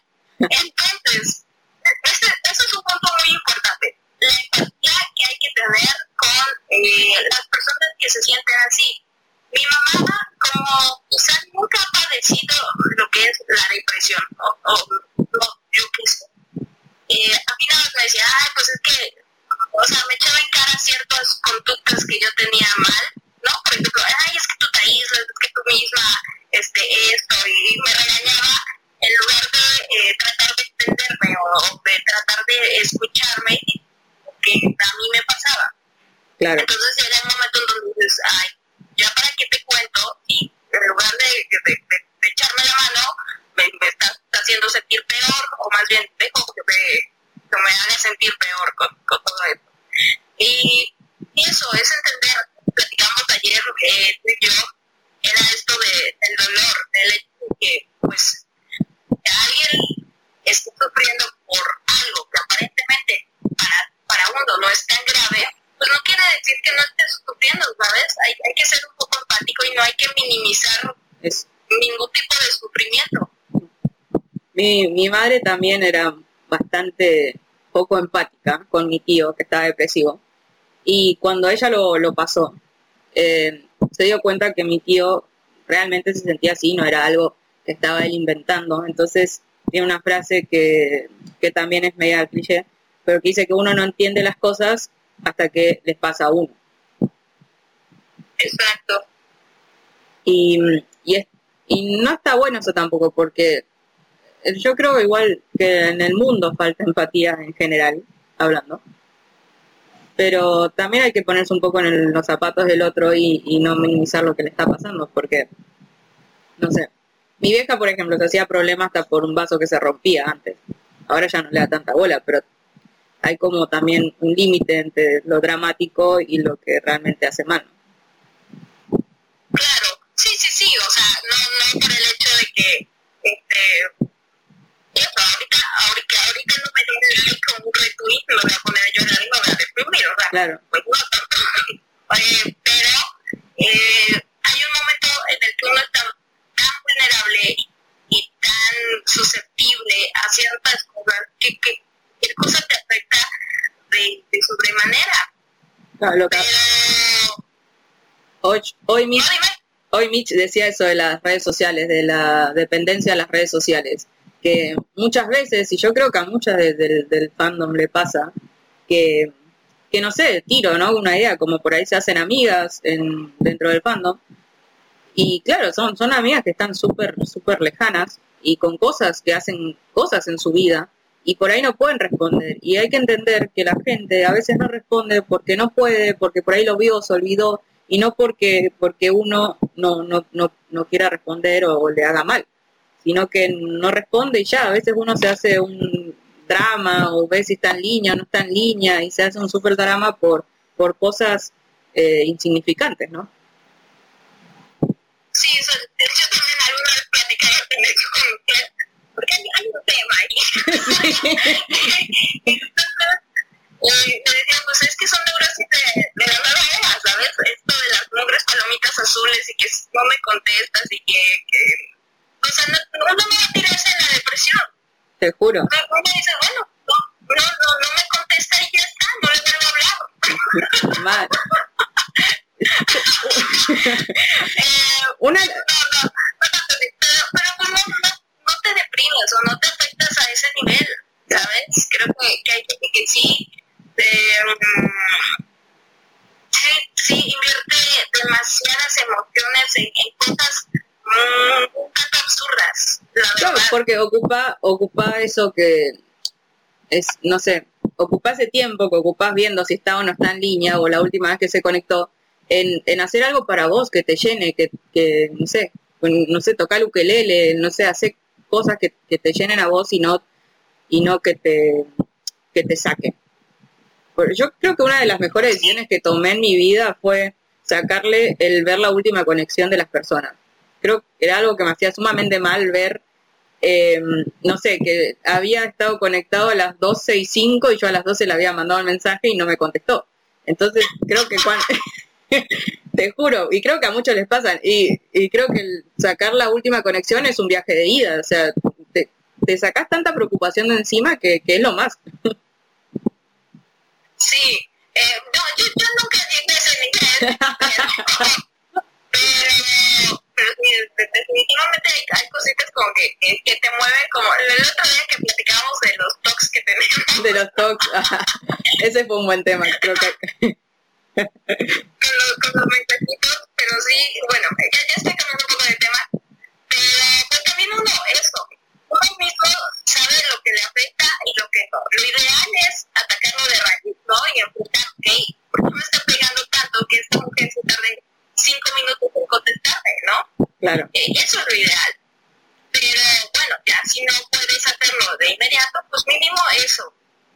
De apagar el teléfono o de dejar de marcar esto de, de, de las horas o también uno debe de poner de su parte cuidar de su propia salud mental y no dejarle la responsabilidad al de. Claro, aparte nadie más que uno se va a ocupar de uno. Es como yo, como siempre les digo, nadie va a venir a sacarte así porque sí. O sea, y si vos, Henry, que está bien, lo tenemos ahí a Henry como, no sé, como el estafador de las fotos, pero a mí Henry me enseñó un montón de que él puso un post de, de que le había contado a la mamá de que, nada, que era gay. Y le- bueno, México vos sabrás mejor que nadie que es difícil contar, ¿no? pero que él había tomado la, la decisión de, de contarle a su mamá y contarle porque al fin y al cabo él solo iba a vivir su vida y nadie más que él. Entonces era como, no sé si era tan real, pero eh, no le afectaba si la mamá lo aceptaba o no porque él iba a vivir como, como él quería y ya. Eh, sí, así es. Eh, mira, me, me siento muy identificado con, con el Henry Nachas. Hay que escuchar a Henry, es como... Yo, yo lo tengo muy arriba, Henry, te enseña mucho. O sea, está bien, es un loco y muestra el culo todo el tiempo, pero él te enseña. Es que, es que sí, es, exactamente. Llega un momento en, el, en la vida en el que te das cuenta que, pues sí, el único que está viviendo tu vida eres tú mismo. Entonces, una de dos, algo por vivirla como tú quieres vivirla, ¿no? Sea las condiciones, quieras vivirla y dejar a un lado tanta opinión de los demás y tanta complacencia hacia lo que los demás esperan de ti. Este, ese es, ese es un, también una neurosis muy muy fuerte y es algo que, que ataca en esto de la depresión, porque a mí en su momento fue de las cosas que me dieron para abajo esta am, necesidad de complacencia ante ciertas demandas de mi mamá, por ejemplo. Es, es un tema muy largo, el tema podría estar aquí 20.000 horas radiales platicando acerca de ello, pero, eh, pero sí, o sea, hay, hay cositas que, que y son cositas de que muchas veces vienen desde la infancia, ¿no? Y son conductas que muchas veces también normalizamos o que son muy parte de nuestro entorno y creemos que están bien y que son normales y no es así y son muy dañinas. Claro, exacto, eso que vos decís muchas veces, a mí también pasa. Dejamos de hacer cosas que tenemos que hacer, como, no sé, estudiar o cosas que, que tenemos que hacer para uno y queremos hacer, em, por, por hacerle cosas a los demás, sobre todo a nuestros, a nuestros padres, ¿no? Para que no, no, pasar un mal rato después que nos reten o lo que sea. Entonces, eh, también hay que, en la escala de uno, hay que ponerse primero uno y después los demás. Y, y sí, cuesta un montón, porque yo creo que hasta el día de hoy lo estoy trabajando, pero en las prioridades de tu vida estás vos primero y después todos los demás. Y después si querés hacer cosas por tu amigo, por tu amiga, todo bien, pero primero hacer lo que, lo que te haga bien y lo que te llene, porque si no lo haces, eh, ahí es cuando empezás a formar un vacío, porque empezás a darte cuenta que estás haciendo cosas para los demás y te estás descuidando a vos mismo. Sí, sí, sí. Lo, lo que acabas de decir es. Hay que, hay que marcarlo así en negrita, subrayarlo. Eh, es eso. Mucha gente vive, o sea, su vida está en función de, de los demás, ¿sabes? Vive para, para atender o para complacer a, a los demás. No, eh, primero hay que, atenderse a uno mismo, saber, a ver, ok, a mí me llena esto, a mí me hace feliz esto. Ahorita tengo tiempo y este tiempo libre lo quiero dedicar para mí o sea, no, hay que a veces ser muy, bueno, no muy egoísta, pero sí hay que tener cierto egoísmo en la vida, porque en función de eso, pues tú vas a poder ayudar a los demás como merecen ser ayudados y no generar tampoco esas, eh, esas cargas emocionales o dependencias y después responsabilizarles porque cuando se vayan, pues este, no, tú te quedas todo eh, destrozado porque oye, di tiempo, sacrifiqué esto por ti, pero muchas veces ni siquiera lo piden, ¿sabes? Pero uno ahí está. Exacto, y también hay que, ya me acordé que hay que saber también valorar a las personas que sí quieren quedarse, porque yo tengo a mi mejor amiga que siempre vengo acá, la, la expongo, pobre, con todas sus enseñanzas, eh, donde a mí me cuesta horrores, pero horrores, darle un abrazo, por ejemplo, porque fui tan lastimada en el pasado de no tener amigos, de, de, no tener a nadie que me quiera de verdad, que ella que me quiere, que, que me ayuda, que, que me valora como persona, eh, eh, pobre, se las liga a todas porque yo eh, ya estoy tan herida que a mí me cuesta abrazarla. Y ella me dice, vos tenés tanto miedo que yo me vaya que, que no te permitís abrazarme. Y yo le digo, sí, es que me cuesta, me cuesta, me cuesta quererte o dejar que me quieras, porque si te vas es como que me va a doler menos si, si no te quiero. Sí, yo, yo, yo también era así, era muy, muy, muy, muy fría. Y, y también eso, o sea, de veras que tan afortunada de, haber encontrado ciertas personas que me conocieron en mis momentos más eh, oscuros y, y es gente que se ha quedado, y es gente que quiere estar ahí, y es gente que, que, que, ajá, que cada vez que les necesito, ahí están. Y entonces, no, o sea, esa gente yo, yo, yo nunca los voy a soltar en la vida, ¿sabes? Aprendes mucho a valorar esas personas y también te hace eh, volverte un ser humano eh, que también quiere estar para los demás, ¿no? De, de apoyarlos, de, de, de, ok, a mí, a mí me ayudó este ser humano, yo quiero devolver esto, si bien no, no a él, porque pues hasta ahora no lo ha necesitado, sí tal vez a otro amigo que lo veo un poco ahí, este, en desgracia y, y demás. Y esto de, de dejarse querer, sí, pues, cuesta mucho, eh, cuesta mucho, pero al menos yo ya, ya pasé por esa etapa. Había un momento en mi vida en la cual yo no podía dejar que me tocaran, o sea, que me, que me abrazaran y, y había un conflicto ahí muy, muy fuerte. Te sentís raro, sí. Sí, sí, sí. Y, y es extraño y ahorita, ay, no, hombre, o sea, veo a mis amigos y los, abrazo así con abrazos de gozo y uy, los amo y los adoro. Y, y me, sí, ya, ya voy reparando ciertos daños que tenía y me he vuelto de, de, de un cariñosa, no, no sabes. Entonces, bueno, hay que saber valorar a los que quieren estar y te hacen bien y hay que saber echar a los que son tóxicos y te hacen para la mierda, digamos. Sí, sí, sí, también es. Así Es, que ah, eso, es que es, es otro tema, pero sí hay, hay gente que hay que soltar en la vida. Que a veces quizá uno está acostumbrado a esa gente o dice, ah, es que es de mi familia, ay, es que es una amistad de hace años, ay, es que es el primo del hermano de no sé quién, o sea, pero no te trae nada bueno y es, y es gente que, ah, simplemente te, te desgasta emocionalmente o que no hace nada bueno en, tu vida y, y te cuesta soltarlos, pero hay que hacerlo. Sí, muy, muy. Sí, totalmente, estoy muy de acuerdo en eso. O sea, por más que sea tu pariente, tu papá, había un tuit que leí hace poco que, que, que no le hablaba más al papá porque, bueno, le hacía mal y la familia no lo podía entender, pero bueno, o sea, no importa, te hace mal, listo, por ahí en dos años lo puedes volver a hablar, pero mientras tanto, alejalo, porque te está haciendo mal y eso también lleva a una depresión, que es el tema que estamos hablando hoy, que ya nos fuimos bastante por las ramas, me parece. Tú no te preocupes, Marilyn no va a transmitir. Sí, es verdad, tenemos una hora más. Tiempo. Sí, sí, sí, sí. Acaba cubriendo a Marilyn. Pero literalmente creo que podemos hacer eh, no sé cuántos programas hablando de esto. Creo que la Pruder, la Pro- ¿cómo, le decimos? La producer. Eh, pus- nos puso ahí en el, grupo que cuando estás hablando de estos temas se van se va el tiempo muy rápido y eh, literalmente sí llevamos más de media hora hablando. Eh, por suerte se quedaron, los oyentes siguen siendo los mismos, así que no estamos diciendo pendejadas. No, eso, eso viene al rato. Eso en tu programa. Que a propósito ya se- seguramente lo voy a visitar y ahí voy a estar más menos seria, digamos. Y algún día, te- algún día me tienes que acompañar a decir pendejada.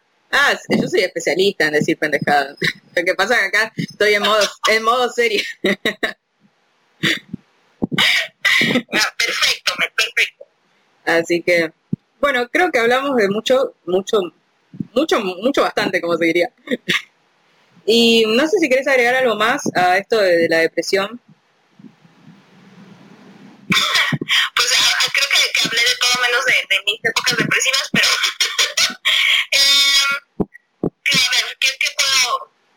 que El primer paso es darse cuenta, ¿no? Es darse cuenta que, que uno no está bien. Hay que aceptar para uno mismo primero.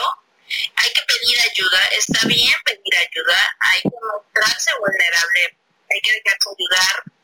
Eh, hay que acudir a terapia. La terapia, así no estemos en depresión, creo que es algo que, que deberíamos de todos, todos, eh, recurrir a ella más frecuentemente. Eh, creo que no, no la valoramos como debe de ser. Y, y algo, algo muy importante, que si alguna vez van a, a terapia, van con un psicólogo, van con lo que sea, y no se sienten cómodas, busquen otro, otro tipo de ayuda o otro eh, especialista, ¿no? Eh, a mí ya me pasó alguna vez, tuve, perdón, tuve una terapeuta a la cual yo no me sentía muy cómoda y sentía que no, no me estaba ayudando mucho.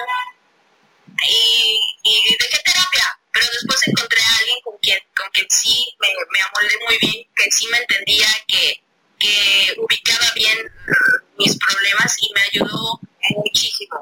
Entonces, este, eso no, no se cierren, no se cierren a, a la ayuda, abran su mente, porque de veras, eh, cuando, cuando empiezas a ubicar todas esas malos conocimientos o, malas ideas que tenemos, te das cuenta de, lo, de ignorante que uno viene siendo en la vida y, y pues eso, buscar ayuda, reconectarse, buscar este un propósito en la vida, porque también platicabas de eso hace rato, eh, buscar de veras qué es lo que me hace feliz y, y complacerse a sí mismo y no a, no a los demás.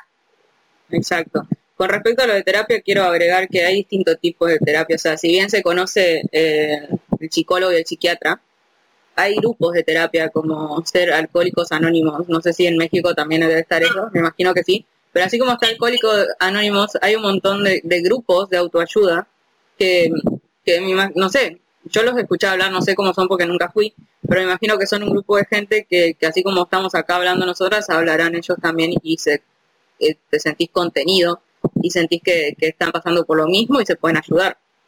Entonces, también agrego lo del psicólogo, mi, vieja fue un montón de psicólogos, eh, creo que todavía no encuentra que le gusta, pero también está ella muy cerrada a ir al psicólogo, entonces no te cierres al psicólogo, porque como así le pasó a Pau, nos pasa a la mayoría, porque, ¿por qué? Porque los psicólogos son personas y cada persona piensa distinto y, y cada persona al pensar distinto te va a poder ayudar de otra manera. Por ahí ese no era, pero el quinto sí va a ser. Entonces nunca, nunca dejes de buscar, nunca te quedes estancado, así sea con los psicólogos en la vida en general.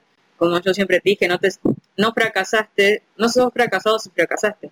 Porque así como pasa con el psicólogo, te puede pasar en la vida, con tu carrera, con, con amores, con lo que sea. Y no por eso vas a ser un fracasado. O sea, busca siempre lo mejor para vos y seguir adelante, porque la vida sigue, sigue girando y, y seguimos acá. eh, en la misma, en la lucha, estamos todos sobreviviendo a, a este mundo que, que cada vez le falta un poquito más de empatía, como, es, como decíamos antes. Así es, venimos a este mundo a ser feliz, no a sufrir. Sí, falta, falta más compañerismo, yo creo, falta más, eh, no sé, no, nos, fa- nos falta crecer tanto como personas. Yo creo que el ser humano es la peor cosa que tiene el planeta y la mejor cosa también. Entonces, eh, nos falta, nos falta mucho. Sí, sí, que se extinga la humanidad, por favor. Sí, igual, y, y vuelve a crearse. no, pero, pero hablando en serio, o sea, nosotros podemos hacer muchos chistes, pero sé que vos nos estás escuchando ahí del otro lado y que te sentís identificada quizás con la historia de Pau, quizás con la mía, y, o quizás sea muy distinta tu historia y, y, y, y no, y estés mal, qué sé yo, porque se te murió tu gato y decís, pero ay, pero no es tan grave. No, no, no minimices tu, tu dolor, porque cada uno eh, siente distinto y eso es lo que nos hace especiales, ¿no? Ser diferentes. Así es, sí. A mí una, de mis depresiones me dio justamente porque se me murió un perro. O sea, la gente, la gente quizá no, no y ridícula, o sea, ¿cómo caes en depresión por un perro? Pero era, era, era muy fuerte la conexión que había entre ese perro y yo que, que terminé en depresión. ¿no? Y aparte de otras cuestiones que también traía yo ahí atoradas, ¿no? Pero Fue como la, la gota, claro, la gota que re- la gota que rebalsó el vaso, digamos. Exactamente. Sí, sí. Quizá, quizá eso fue y que, uff, me, tiró por, por mucho tiempo. Pero eso, justamente, no, no minimicen eh, que, que así la novia te haya dejado, que, que por lo que sea, ¿no? Si tú no te sientes bien, eh, busca ayuda. Busca ayuda.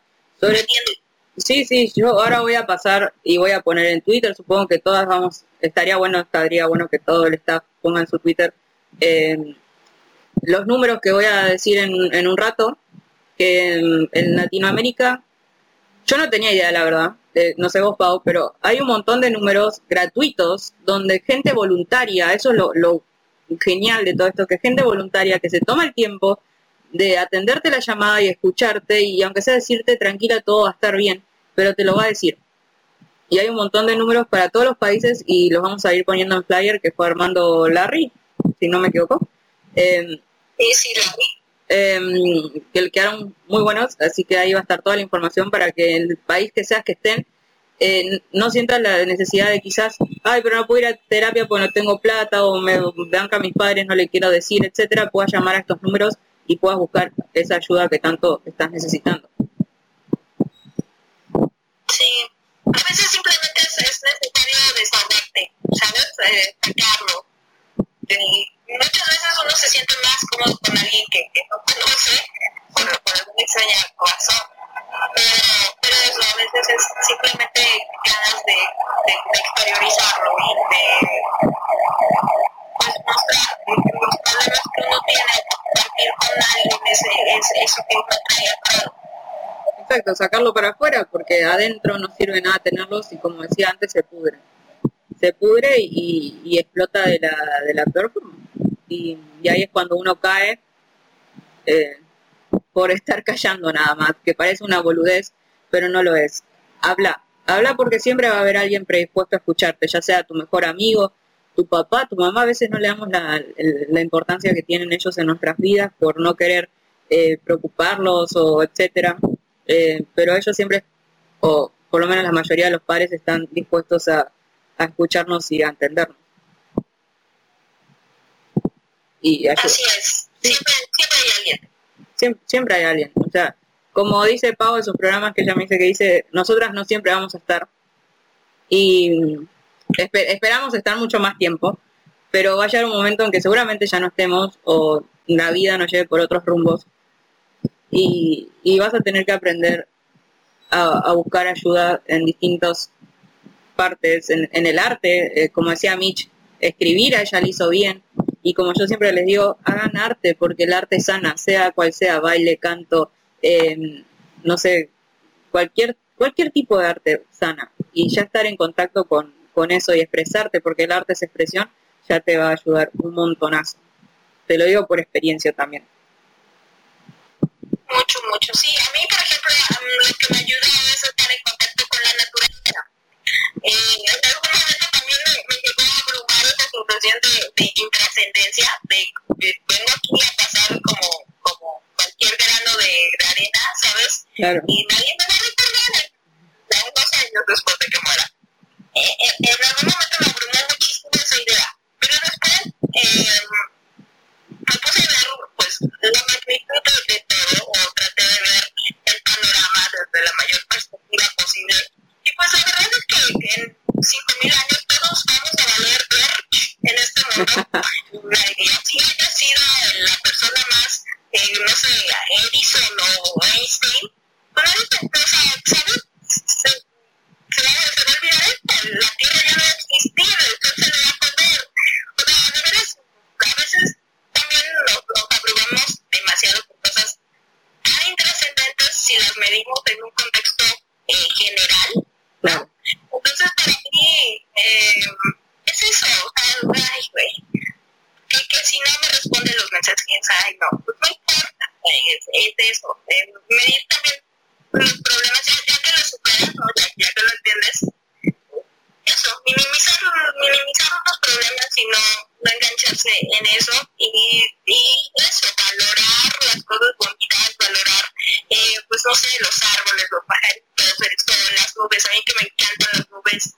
Eh, mi técnica favorita es, es fotografiar, que, que en cierta manera es como arte, Sí. eh, fotografiar el cielo y, y ver las nubes y estar muy en contacto con la naturaleza, eso es lo que me hace como que estar tranquila. Oye, tenemos los mismos gustos, ¿eh? Porque, bueno, yo estoy por estudiar fotografía, pero siempre me gustó fotografiar el cielo porque eh, me impresiona a, a una, una magnitud la transformación que tiene el cielo, o sea, cómo, cómo va cambiando y cómo, cómo cada día es distinto, o sea, nunca va a ser igual al anterior y eso es lo que más, más, más amo del cielo, por así decirlo, y, y amo la naturaleza igual que vos, entonces yo, yo sí, yo valoro eh, estar en, en contacto con el sol de una manera o irme a una plaza y llevarme el ukelele y sentarme en el pasto, ni siquiera en un asiento. Eh, amo las cosas sencillas y, y creo que estar en contacto con la naturaleza sana muchísimo, al igual que vos. Sí, muy bien. A mí, a mí, no- a mí no me encanta el sol, pero las nubecitas ahí me y las estrellas y la luna. Pero dicen que tomar media hora de sol hacen bien para recargar energía. Ah, sí, claro, que, Claro. que te alegra, pero, pero no, yo no, porque sí me paso a, a requemar bastante acá el color de Henry y pues lo evito. El color de Henry. Bueno. Bueno, ya llevamos 50 minutos acá hablando en este programa con Pau, que la verdad que la estoy pasando muy bien, espero que ustedes también, que no estemos hablando pendejadas. Igual, si estamos hablando pendejadas, como yo siempre digo, somos dos hablando, cuando yo digo soy yo sola, pero si nosotras decimos que esa, esa manzana es negra, es negra, es negra, y, y nadie viene a decirnos que es roja, no, la, no vamos a saber nunca que es roja. Entonces, si estamos hablando pendejadas, por favor, eh, pongan en Twitter ahí, chicas, por favor, dejen de hablar, ya, ya está.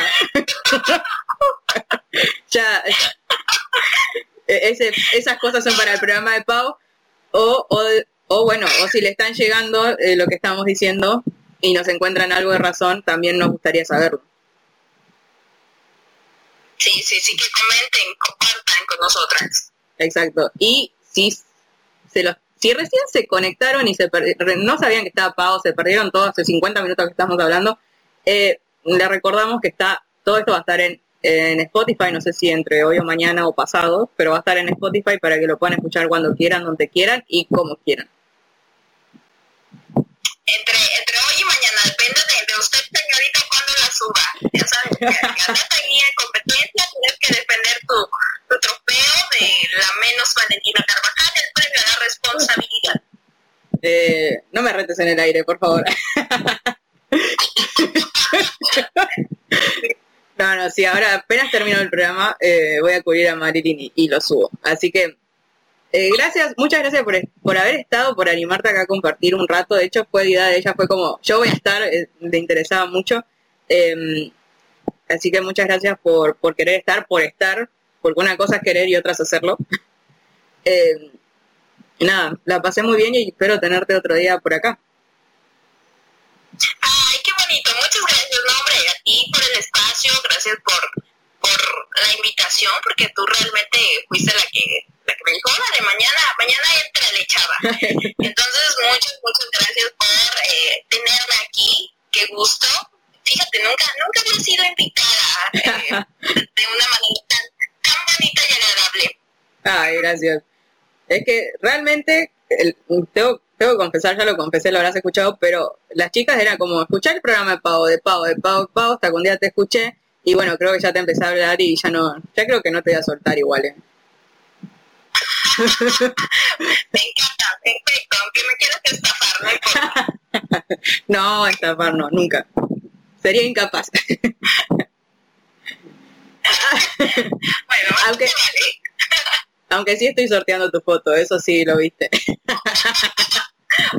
oye, mi marido está intrigado de, de saber cuánto vas a, vas a sortear. ah, pero e- esa, la, la más sexy que me mandaste. Muy bien, bien encargado.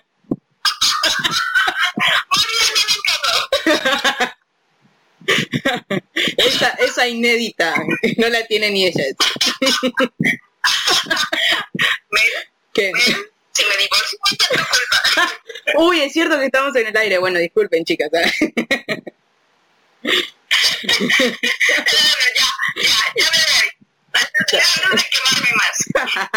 No, un beso a la María de Clau, la verdad, una genia. Que se copó ahí también vendiendo la foto. Sí, pero, pero ella, ella es que este, con fines, fines en común para nosotras dos. Para pagarte el viaje. Y para la luna de miel. Claro. bueno, ahí están vos.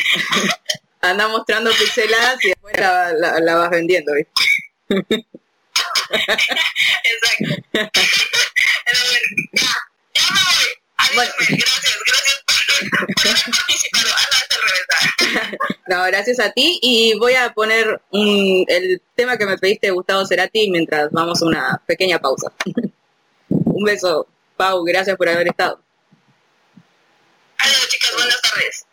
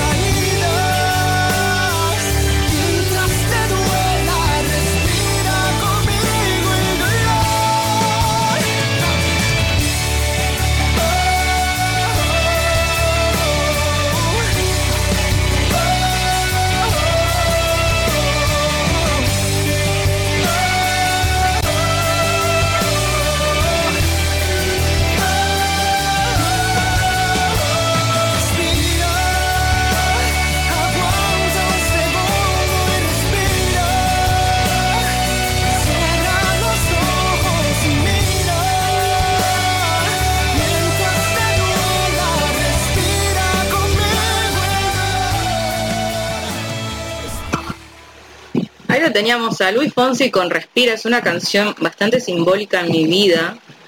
Eh, de hecho me acabo de tatuar hace nada, una semana la palabra respira por este tema. Yo les compartí eso en Twitter. Y esta canción dice, bueno, voy a explicar primero. Es, una canción que le dediqué a mi mamá. Se la dediqué cuando el año que salió, no me acuerdo qué año salió, como en el 2009 creo que habrá salido este tema. Ella estaba en una super depresión. Y según ella, como eh, Hola, memoria de pez, según ella yo, yo se la dediqué. Eh, lo cual no me acuerdo, o sea, sé que se la dediqué, pero no me acuerdo habérsela cantado. Ella dice que sí se la canté. Em, y se la dediqué por todo, por todo lo que hice la letra. Es como que un día me, me puse a prestar la atención y fue que lo que quería expresarle a ella y, y, no sé, y no encontraba las palabras o, no, o simplemente no lo hacía. Entonces le dediqué ese tema de Respira de Luis Fonsi y ella en algún punto me escuchó, escuchó el tema y, y se aferró a él tanto que le ayudó muchísimo a salir un poquito, aunque sea de toda la tristeza que estaba viviendo. Y lo que más amo de ese tema es la parte que dice, llora hasta las lágrimas, suelta hasta la última, baja hasta el fin, de allí no pasarás, no me moveré de aquí, yo no dejaré que te ahogues en el mar, si aún puedes respirar, respira. Y lo que más me gusta es cuando dice, yo no, me, yo no me moveré de aquí, yo no dejaré que te ahogues en el mar si aún puedes respirar. Y eso era lo que yo le quería decir, que yo no me iba a mover de ahí. Así esté en lo puto peor, yo no me iba a mover de ahí. Y ella se agarró tanto eso, que se agarró tanto ese tema, que hoy para nosotros Luis Fonsi es como eh, un salvavidas y, lo vamos a ver y, vamos a disfrutar su show y cuando canta respira es como todo un himno para, para nosotras dos. Y por eso nos tatuamos ambas la palabra respira. Y, y por esa razón es que yo estaba compartiendo música que a, a distintas personas del, del squad de, la radio la, la ayudó en su, en su peor momento, digamos, a salir adelante. Y esas son las canciones que estaba compartiendo. Puse la Adiós de Gustavo Cerati, que me la pidió eh, sin más. Y, bueno, Respira, que iba dedicada más a mi vieja que a otra persona. Pero eh, realmente es una canción muy bonita y que vale la pena escucharla. Son las 7 y 4 de la tarde acá en Argentina, lo que en México deben estar siendo las 4 y 4, si no me equivoco. Esto de la diferencia horaria, chicos, chicas, a mí me, me, me hace pensar. Igual sí, pero eh, nada. Yo estoy acá y como Marilyn, Marilyn, ¿se acuerdan que siempre la llama? Eh, no va a estar porque, bueno, tiene algo que hacer, no me acuerdo bien qué dijo que tenía que hacer, pero no puede estar hoy. Yo la voy a cubrir. Y, y, y es más, pedí entrar media hora antes porque hoy mi programa era de dos y media a dos. Y cualquiera, de dos y media a cuatro. Y le dije a Mitch, Mitch, ¿puedo entrar a las dos? Y ella me dijo que sí, obvio. Eh, así que pedí media hora más y tengo una hora más. Así que me tienen de acá tres horas, tres horas para ustedes, para para hablar de este tema que, que tanto quería hablar de la depresión, un poco se nos fue el hilo con Pau, pero era más o menos eh, todo basándose en, lo mismo, en buscar ayuda, en, como decía ella, primero detectar lo que te está pasando, ya sea la tristeza o depresión, porque depresión es como, si bien hay varios grados de depresión, es como lo último, por así decirlo, que, que te, que te puede agarrar. Primero tristeza, etcétera. Pero igual, primero hay que ubicar lo que te está pasando, ponerle nombre, decirlo, decirlo sobre todo. Yo estoy triste. No saben lo que cuesta decir yo estoy triste, ¿no? Pero no se dan una idea. Eh, muchas personas no se animan a pedir ayuda, tienen miedo, tienen miedo de decirlo o no, o, o no se animan a expresarlo. Entonces, el primer paso es aceptar lo que te está pasando, hacer como una introspección y decir, ¿qué me está pasando? Esto, listo. El segundo es decirlo, yo estoy triste, yo tengo ansiedad, yo estoy a punto de un ataque de nervios, tengo pánico, lo que sea. Lo tercero es pedir ayuda a quien sea, a tu mamá, a tu papá, a tu hermano, a tu mejor amiga, a tu amiga, al kiosquero, a quien sea, pero pedir ayuda, a acudir a terapias, al psicólogo, al psiquiatra, el psiquiatra ya te lo deriva al psicólogo, pero eh, al psicólogo, a terapias, a, a grupos de autoayuda. Entonces, pedí ayuda.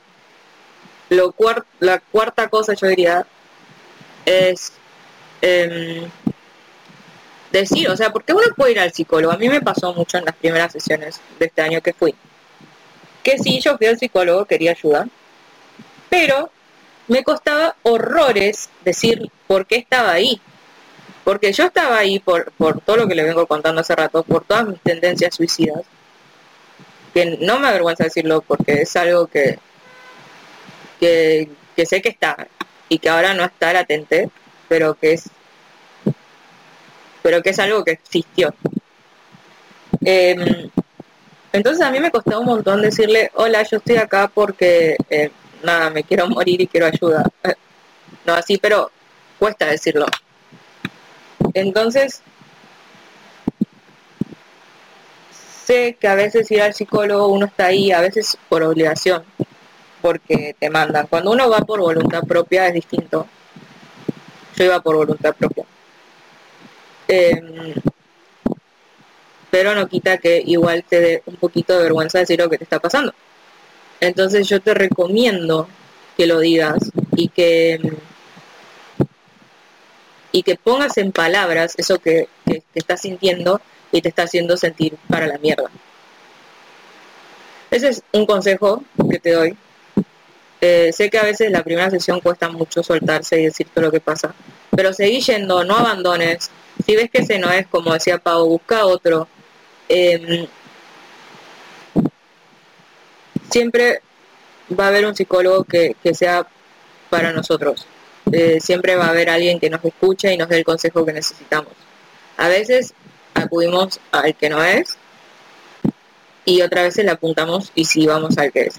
Entonces, no dejen de buscar, no dejen de buscar ayuda, eh, no dejen de, preocuparse por ustedes mismos. Así que mm, ese es mi, mi consejo de hoy. Sé que hay mucho más para hablar de, esto, o sea, es un tema hiper largo y es un tema donde se desencadenan un montón de otros temas más, como la soledad que hablaba hoy Nietzsche. Em, necesito poner mis ideas en orden, porque creo que hablé mucho y ya no sé qué más me falta decir.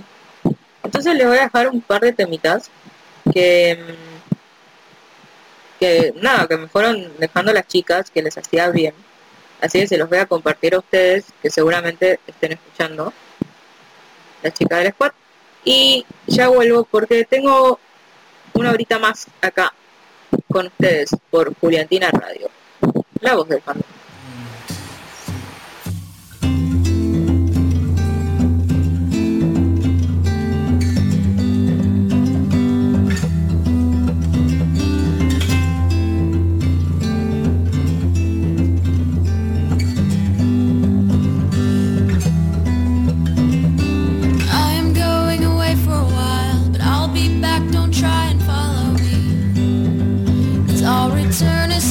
Possible. You see, I'm trying to find my place,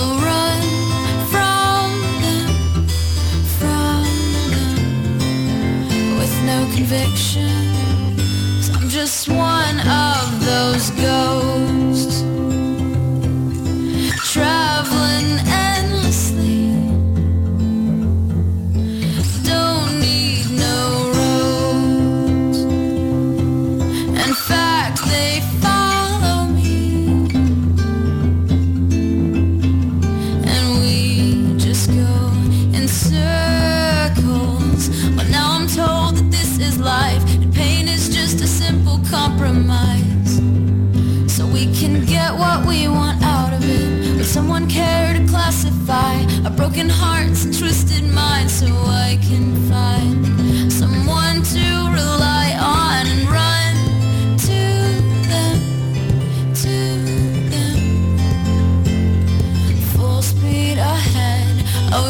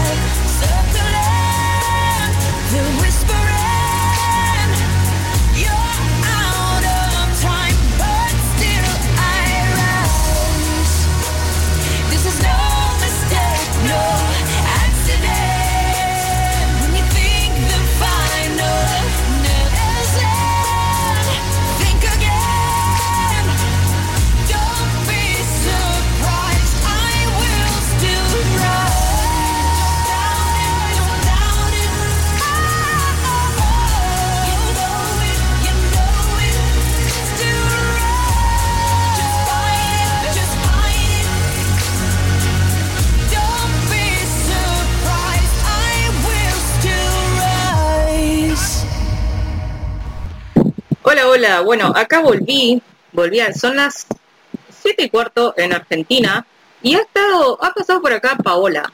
Paola, me hace acordar a, los sargentos de acá, no sé si alguien de Argentina está escuchando, pero no, ella no es así, chicos, ella es una persona súper maravillosa y súper risueña y, y una chica encantadora. La verdad que si no la, no, no la escuchaste todavía, te perdiste los 50 minutos que estuvimos hablando y no tenés ni puta idea de quién es Paola. Bueno, digo que lo vayas a escuchar. Ella está los martes a las 10 pm hora México. Con perdón digo muchas pendejadas. Es un programa que literalmente dice muchas pendejadas y te va a hacer reír eh, bastante. A mí por lo menos me hace reír. Bueno, yo tengo la risa fácil igual, pero eh, Pau tiene la risa más fácil que yo y, y contagia. Yo digo que si querés buena energía la vayas a escuchar los martes a las 10 pm, con perdón digo muchas pendejadas, y los viernes a las 8 pm hora México hablando, eh, con Libera las Pau. Y acá dice que van a poder ser parte de la locución. Yo estuve en un programa de ellas acá. No me acuerdo qué hablamos, de qué hablamos, Pau. Eh, pero la verdad son muy amenos sus, sus programas y, y vale la pena escucharlos. Si no, si, si no puedes escuchar en esos horarios, te invito a que pases por, por Spotify y la, la escuches cuando, cuando quieras, cuando, cuando, dónde y como quieras. Acuérdense que todas nuestras plataformas digitales nos encontrás como Juliantina Radio, todos juntitos, así que no tenés por dónde perderte ni excusa de no seguirnos. Desde ya quiero mandar un saludo a todas las que me están escuchando y te cuento que este programa, que en realidad en esta hora tendría que estar Marlin, pero no está. eh, tendría que ser un par de cosas, así que la estoy cubriendo. Y como me quedó bastante corto, además que hablamos un montón con Pau, la verdad, gracias por estar aquí. Fue muy ameno, fue muy ameno hablar con ella. Nos gustó ambas, dijimos cuando terminamos, fue como em, que se dio muy fluido, espero que se haya notado ahora, como que terminaba una hablar y empezaba la otra, sabíamos las pausas, esto no fue nada planeado chicos, o sea, sí lo planeamos ayer de, hey, mañana estoy en tu programa, o vení, qué sé yo, lo que sea, pero eh, no fue planeado nada de la conversación que tuvimos. Así que eh, la pasamos muy bien. Lo acabamos de decir, tipo, cuando cuando, puse música fue, hey, estuvo bueno, sí, qué chido, tenemos que hacer algo, listo. Y así, la verdad que con Pau nos entendemos bastante. Pero volviendo al tema principal de hoy, em, es el tema de la depresión. Y yo quiero dejarles en claro a ustedes que no me lo tomo a la ligera, que es un tema que me siento capaz de tocar, porque estuve de un lado, como conté al principio del programa, del lado del que lo siente, del que pasa por esta enfermedad, y del lado del que lo ve desde afuera y no sabe qué chingados hacer. Entonces, eh, al estar de ambos lados y al tener conocimiento de causa, yo me siento capaz de, de poder estar acá hablando y no sentir que estoy diciendo boludeces o pendejadas, como se diría en México. Eh, entonces, repasando un poco, todo esto nació, si recién te estás enganchando a la radio, porque ayer subí un capítulo de, mi- de un fic que estoy escribiendo, que es la continuación de Bailas Conmigo, que se llama Todo me, Todo me lleva a ti, donde es un fic donde hay bastante drama, don- donde hay amor también y todo lo que había en el primero, pero acá decidí meterle ram- drama porque es un tema que hay que hablarlo, porque es un tema también bastante tabú y, que no se suele leer en todos lados a, a menos que lo busques. Y yo decidí tocar eso y como sabía que se iba a armar controversia, eh, decidí venir acá con todos los ovarios y decir, bueno chicos, eh, sí, subí ese capítulo, pero lo subí porque siento que puedo hacerlo porque conozco y porque quiero hacerlo porque puede ayudarlos. Entonces ya hablé de cómo, y hablamos con Pau de cómo se siente de, del lado de uno, de nuestra experiencia al pasar por, por alguna tormenta, por alguna depresión, por, por soledad, como decía hoy Mitch. Hablamos del lado de, de uno, pero eh, no hablamos de cómo se siente al verlo. Porque hay una historia que me contó eh, una chica del staff.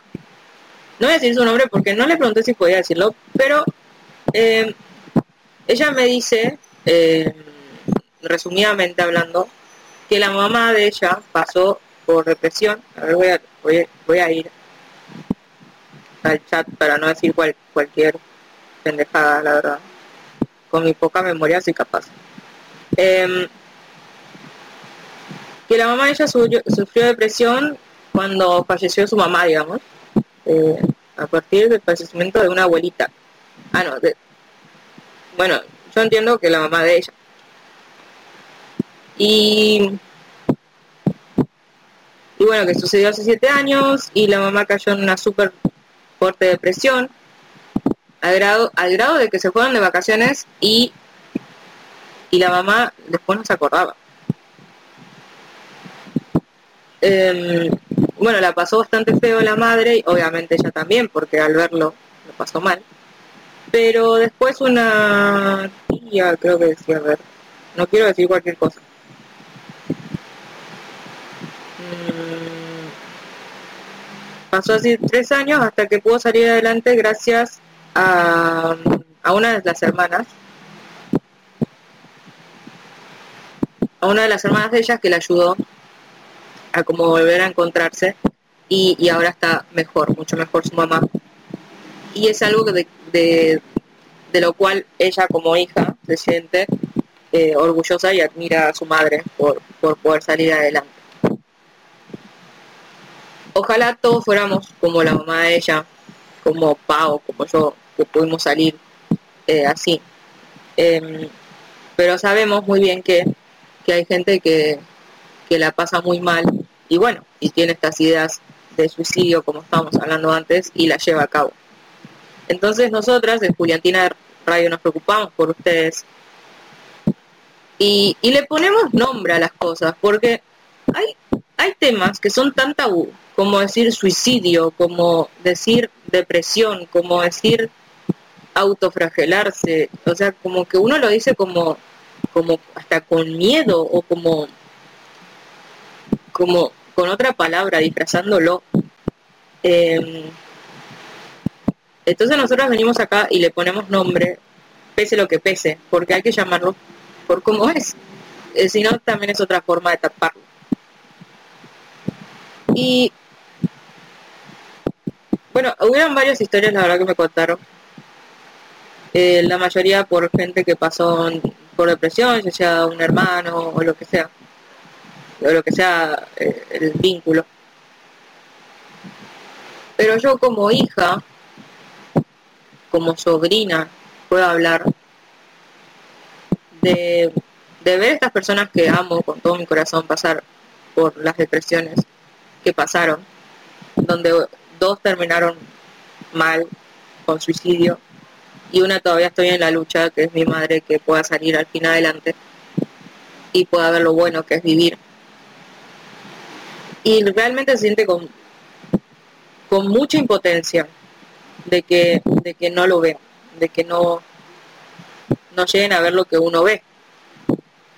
Porque hoy después de 13 años de estar luchando, y remando la dulce de leche con mi mamá, de que un día está bien y el otro está mal y todo, llega un momento que es cansador. Llega un momento que agota.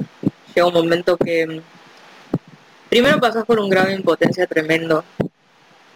Por un grado de decir, ¿qué más puedo hacer? ¿Qué más puedo decir? ¿Qué, qué palabra es la, la, la clave para, para hacerle ese clic tan interno que necesita? y después de tantas veces de intentarlo, de estar para ella, de perderte, de, de perderte, no sé, amigos, amistades, reuniones. Yo, por ejemplo, en primer año de, de secundario, em, nada, había que hacer trabajos prácticos en grupo, normal, cualquier escuela. Y cuando, cuando mi mamá no entró en depresión tipo apenas se murió mi tío, que fue en febrero, sino que fue más. Pasado unos meses, no sé, uno o dos meses. Eh, entonces cuando caímos en la cuenta de que teníamos que cuidarla y estar para ella y no dejarla sola, porque realmente mi, mi, mi mamá es una persona que se autofragela o se autofragelaba. Actualmente no lo está haciendo, gracias a Dios. Pero era no poder comer tranquila, era no poder almorzar, eh, llegar de la escuela y almorzar, que era lo básico, tenía una hora. Yo me acuerdo una vez que, mm, que nada, estaba almorzando con mi hermanito, que nos llevamos cinco años, y, y yo escuchaba que ella no volvía a la cocina, no volvía a la cocina, y yo me empecé a preocupar. Entonces fui a ver y la encontré cortándose. Y ahí no volví a almorzar tranquila nunca más, hasta que, bueno, hasta que calme un poco pero era llegar a mi casa de la escuela, donde sabía que ella estaba sola, y tener miedo de entrar, tener miedo de, abrir la puerta, de, de ver que me podía encontrar al otro lado. Yo me la imaginé a mi mamá colgada millones de veces. Era una cosa de que ya sufría de, de, de, imaginar entrar en mi casa y encontrar ahí a mi mamá colgada. Entonces yo les puedo decir que eso sí es una super impotencia y se siente terriblemente mal. Y eso es del otro lado, del, del que la está, del que está acompañando el proceso, digamos. Yo nunca le eché la culpa, nunca le, le dije eh, nada para hacerla sentir mal, ni, ni, ni se me ni se me pasó por la cabeza decirle por tu culpa, por ejemplo, podría decirle por tu culpa perdí amistades, por tu culpa esto, por tu culpa lo otro, porque no, porque sé que es una enfermedad y sé que tenía que estar ahí para ayudarla. Entonces, volviendo a lo que, al planteo que quería decir, que una vez nos dieron un trabajo en la escuela, un trabajo práctico, y era grupal y nos teníamos que juntar eh, en las casas, no, normal, ¿no? En mi casa no, se podía porque yo vivía en un monoambiente donde me da vergüenza llevar a amistades porque era demasiado chiquito Y, nada, mi mamá tampoco estaba en condiciones como para recibir gente. Entonces, no llevaba a nadie a mi casa directamente. Y cuando nos tocó reunirnos para este trabajo práctico, yo dije no puedo. Porque con mi papá habíamos quedado que él, él justo entraba a trabajar a las 12 y yo llegaba a la escuela a las 12. Entonces era una cosa de yo ir rapidísimo a mi escuela, a la escuela, no, a mi casa, rapidísimo a mi casa y él irse rapidísimo a trabajar. Em, y así nos llevamos. O sea, era como cambio. Entraba uno y salía el otro. Em, y cuando tuvimos que hacer este trabajo, yo le dije, yo, yo no puedo, no puedo hacerlo, no puedo juntarme. Eh, denme, no sé, para buscar información, lo que quieran, pero yo no puedo juntarme. Lo hago, eh, no sé, lo hago en mi casa, lo que sea. La profesora nos obligaba a juntarnos y ellos, aparte había que hacer una maqueta. Eh, y ellos, bueno, después de varias veces de que no me junté porque no podía, me dijeron, bueno, ¿por qué no puedes juntarte? Y yo le planteé, le digo, no, mi mamá tiene depresión, no la puedo dejar sola, etcétera. A lo que ellos fueron y le dijeron a la profesora que yo no me juntaba y que mm, y que nada, que no estaba haciendo nada en el trabajo cuando yo cuando yo sí estaba aportando de, otra forma. Entonces la profesora me agarra y me dice, bueno, Melanie, me dijeron que no te estabas juntando, bla, bla, bla, eh, vas a tener que hacer el trabajo práctico sola, eh, solo te pido que te juntes una vez, aunque sea, para hacer la maqueta. Bueno, yo hablé con mi viejo, le dije, mira, me tengo que juntar y me junté ese bendito día para hacer la maqueta, pero la pasé terriblemente mal porque yo sentía que ese era el lugar donde no tenía que estar. Entonces uno llega a un grado donde se siente culpable de estar haciendo cosas por uno que necesita hacer. O, o no sé, yo podría estar con, no sé, con una amiga tomando mate, etcétera. Y no lo hacía porque yo tenía que estar en mi casa cuidándola. Y uno termina privándose de cosas por esa persona que ama, que amas. Que en un, en un grado está bien, o sea, si yo no hubiera hecho todo eso, mi vieja quizás hoy no estuviera acá y no pudiera estar con, y no estaría contando esto de esta manera. Em, no me arrepiento de haberme perdido cosas por cuidarla, porque hoy está conmigo.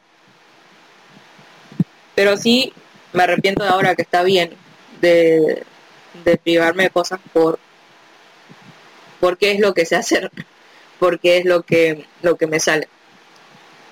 Entonces ahí también tengo que aprender a, a, a saber que ella ya está bien y que y que esa etapa un poco ya pasó y que la tengo que soltar. Entonces ahí están los dos lados, donde uno al convivir tanto tiempo con depresión, con un ambiente depresivo, cae en la depresión. Se deja absorber. Yo siempre me gusta, no sé si ven los Simpsons, pero Lisa una vez le dice, Bar le pregunta a Lisa si sabía qué le pasaba a Marge y Lisa le dice que la mamá era como ese tapete que absorbe todo lo que toca. Entonces, eh, muchas veces somos así, somos un tapete donde vamos absorbiendo, absorbiendo, absorbiendo hasta que se va notando estamos heridos, sucios en el caso del tapete, pero heridos y lastimados por él. Y,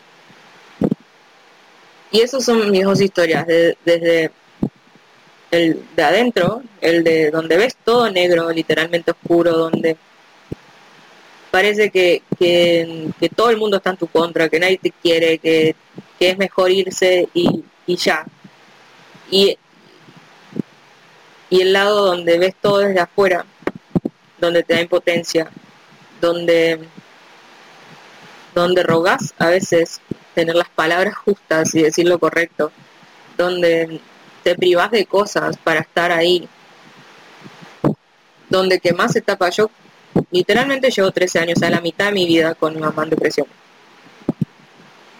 Y, y, siento que la adolescencia la perdí, la perdí totalmente. O sea, yo, yo de los 13 años hasta los 18 estuve en mi casa. Estuve yendo de la, de la casa a la escuela y de la escuela a la casa. Entonces la adolescencia la perdí totalmente. Y ahora no me siento a veces capaz de, de hacer amistades o,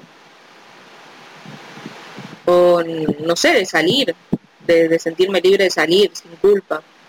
Y todas esas cosas que yo, que, que, que yo sé hacer. O sea, mi amiga me dice, ¿por qué no haces cosas por vos y dejas de hacer cosas por tu vieja? Y yo le digo, bueno, pero es lo que yo sé hacer. Es como que tengo ya el mecanismo, pero de a poco, de a poco lo voy cambiando. Y eso es lo que, lo que ustedes también tienen que hacer. Tienen que, tienen que aprender a,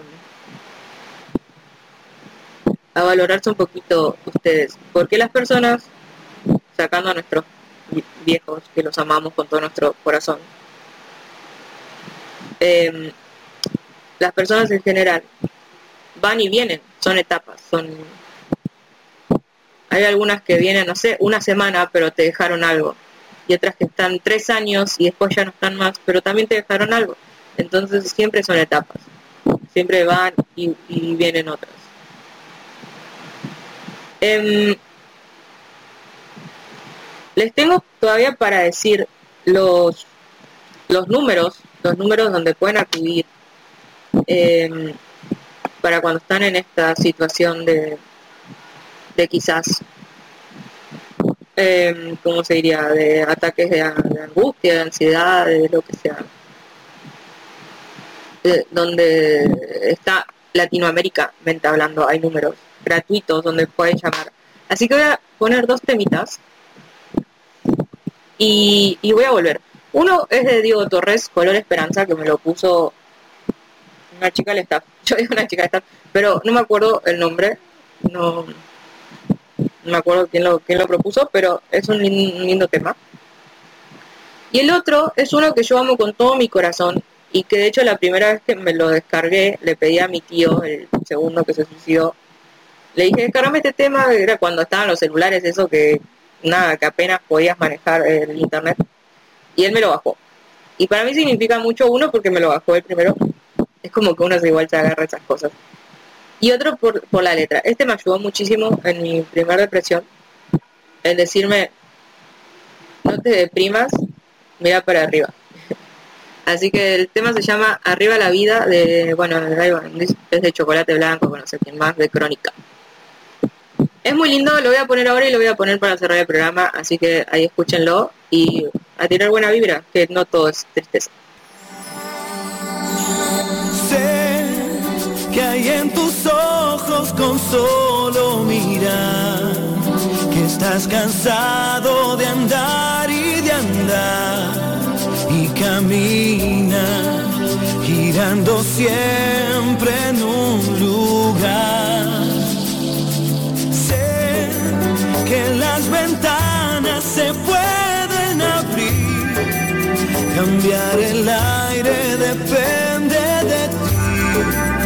te ayudará, vale la pena una vez más saber que se puede, querer que se pueda, quitarse los miedos, sacarlos afuera, pintarse la cara, color esperanza,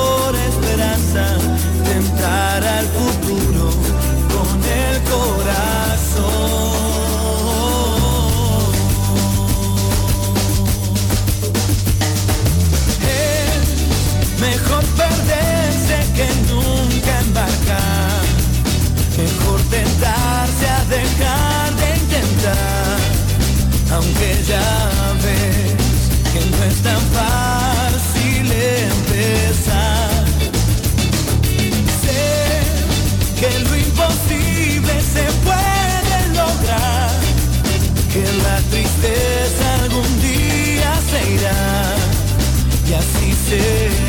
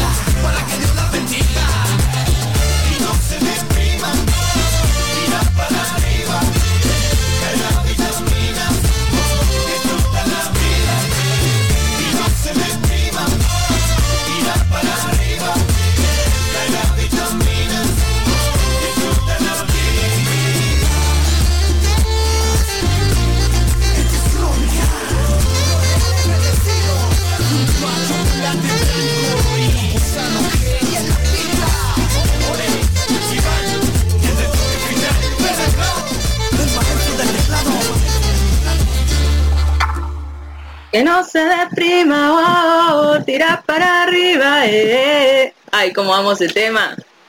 Como dice, sigue bailando, que yo seguiré cantando. Y sí, la verdad que eh, la música también salva. La música, hay temas que te agarras sin más poder. O sea, eh, te agarras tanto como este que a mí me pasa. Porque realmente tiene frases que están buenísimas. O sea, dice algo así como disfruta la vida porque nadie sabe cuándo el Señor nos lleva. Así que eh, es un tema muy significativo, lo voy a volver a poner porque me lo canté todo. Eh, para terminar este programa que ya me quedan 15 minutos, tres horas acá con ustedes, ¿no les parece mucho? Digo yo como tres horas acá yo hablando, bueno, estuvo Pau también que estuvo una, casi una horita hablando conmigo. Eh, fue muy fluido, la verdad me gustó mucho volviendo al, tema, no me quiero ir por las ramas porque ya saben que yo empiezo a hablar y, y hablo. Es una cosa que no puedo parar, pero hablamos de la depresión, de lo que se siente tanto de verlo de afuera como verlo por adentro. Dijimos que si sentís que te pasa algo, busques ayuda.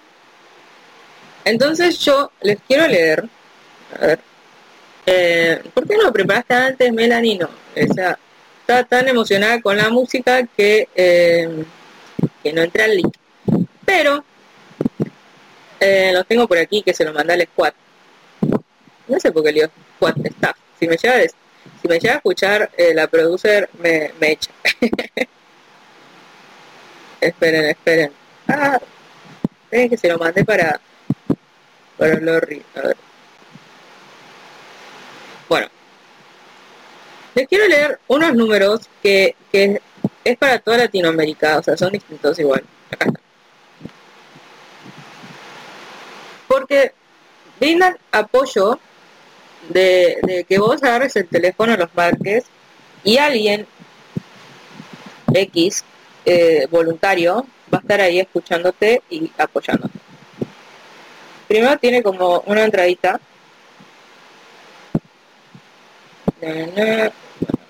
No, voy a decir, eh, dice, Argentina, línea de prevención del suicidio, ayuda al suicida online también tiene, pero el teléfono es eh, 11 o 011 5275 11 35 5275 11 35 o puedes llamar al 135 desde Buenos Aires y Gran Buenos Aires. Esos son números de Argentina. Después eh, tenemos de Bolivia también. A ver este quién es. A ver, estas propagandas. Ah, acá sí, de Bolivia. En La Paz es el teléfono de la esperanza. Estuve leyendo mucho eso. Esos sí son voluntarios, sé que son voluntarios porque leí eh, que están, que pasan su tiempo ahí eh, atendiendo a, gente que, que necesita desahogarse un poco y necesita un todo estar bien y ellos van a estar ahí para atenderte. Entonces en Bolivia, La Paz, el teléfono de la esperanza es 22 48 48 6. 22 48 48 6. En Brasil hay un centro valoración de la vida, no sé cómo se dice de verdad en Brasil, pero supongo la valoración de la vida. Eh, el teléfono es 188 y también tiene una ayuda en chat que bueno, que el que le interese le paso la página. En Chile también está el teléfono de la esperanza, el teléfono es 0056 42 22 12 00 006 no 0056 42 22 12 00 en Colombia también está el teléfono de la esperanza.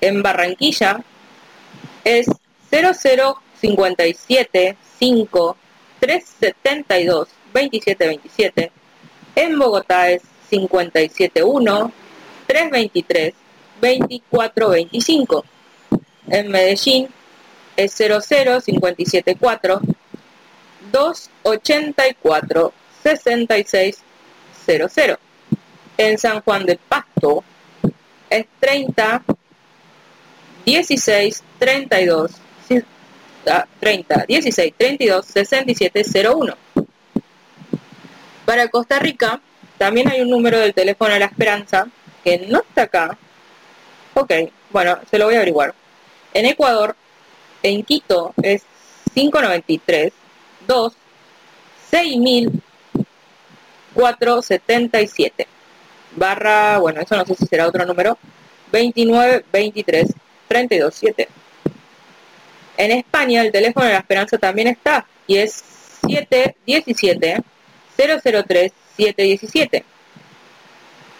En Honduras también hay teléfono de la esperanza. En San Pedro Sula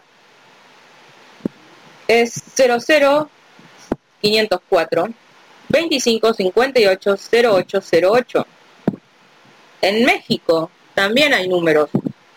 Es el Instituto Hispanoamericano de Suic- Suicidología. Ay. Bueno, el teléfono es más 52 55 46 31 3300 más 52 55 46 31 3300 en Perú está el sentido sentido dice Centro Peruano de Suicidología y Prevención del Suicidio.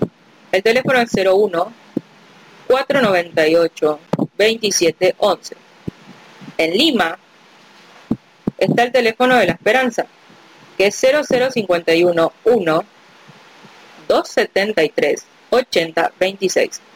En Puerto Rico está la línea Paz, primera ayuda psicosocial se llama. Y es 1 800 981 0023.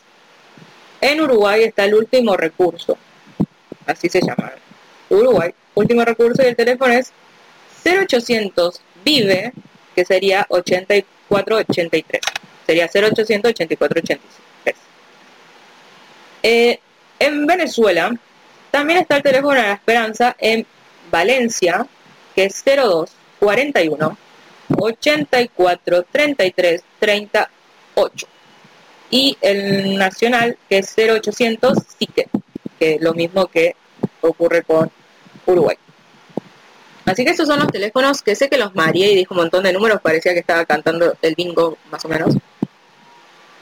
Eh, pero no se preocupen que eh, Larry los puso en un link, en varios flyers, así que se lo voy a estar compartiendo en mi Twitter y seguramente los vamos a poner en el Twitter de la radio, por que los tengan ahí más a mano para el que no me sigue.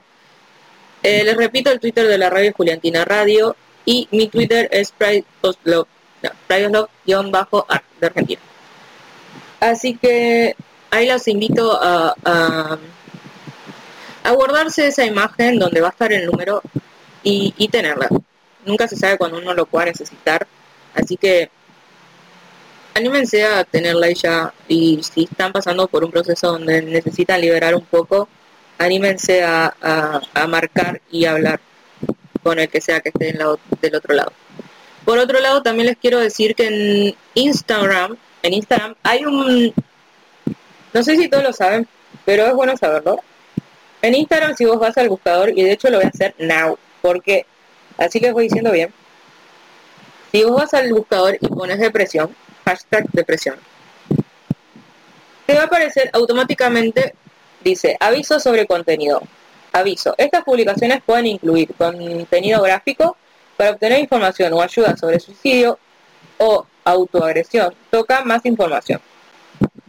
Bueno, no dice más información, dice obtener ayuda, mostrar publicaciones. Entonces vamos a obtener ayuda y te va a enviar, digamos, a una página donde dice, podemos ayudarte. Si estás pasando por un momento difícil y necesitas ayuda, puedes contar con nosotros. Y te dan tres opciones. Habla con un amigo, que sería enviar un mensaje o llamar a alguien de confianza. Dos, la segunda opción es hablar con un voluntario de una línea de ayuda. Llama, que sería llamar o escribe a una persona calificada que pueda escucharte y ayudarte. Y tres, la tercera opción es encuentra formas de sentirte mejor, que sería leer sugerencias que resultaron útiles para otras personas, que es más o menos lo que hacemos acá de traer material que creemos que les va a ayudar.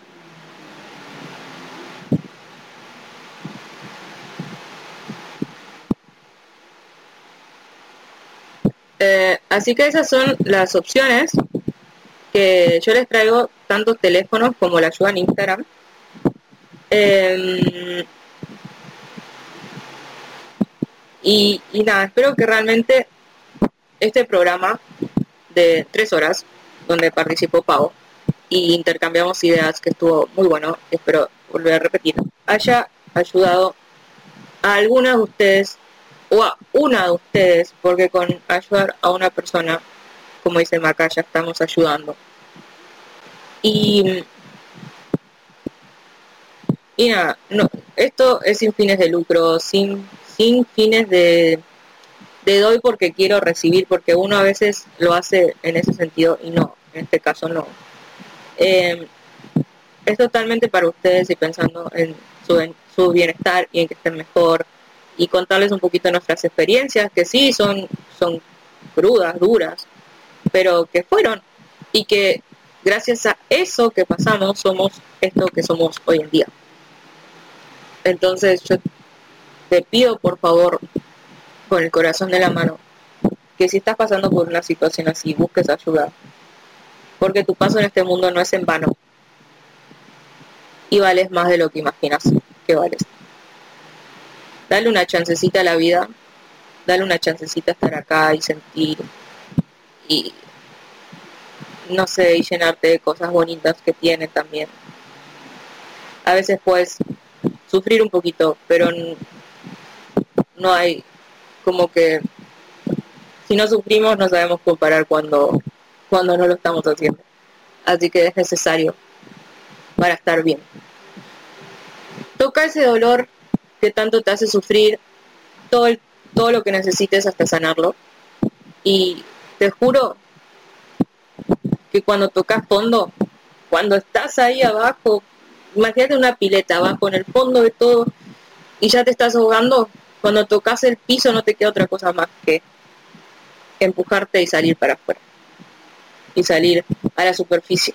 Y ahí, cuando estés en la superficie, vas a mirar que hay un montón de gente que te está esperando y un montón de gente que te quiere. Así que rodeate de personas que te hacen bien, rodeate de, de- buena vibra, hace cosas que te hagan bien y no dejes para mañana lo que puedas hacer hoy, porque todos los días son buenos para empezar algo, algo nuevo, algo distinto, algo que nos mueva. Así que nada, no me queda decir mucho más, creo que ya hablé mucho. Me voy a despedir y voy a poner de vuelta la canción que tanto amo y tanto me ayudó a mejorar. Así que solamente me queda decir que mi nombre es Melanie, más conocida como Mel. Un placer haber estado acá, como siempre digo, abran las ventanas para que el viento se lleve todo lo malo y entre todo lo bueno. Y, simplemente sean. ¿Y saben qué? Que no se deprima, oh, tira para arriba, eh, carga vitaminas, oh, disfruta la vida. Me despido, que tengan un buen comienzo de semana, porque estamos en martes y el jueves nos escuchamos en que todo fluya y nada influya. Las quiero mucho, un beso a todas.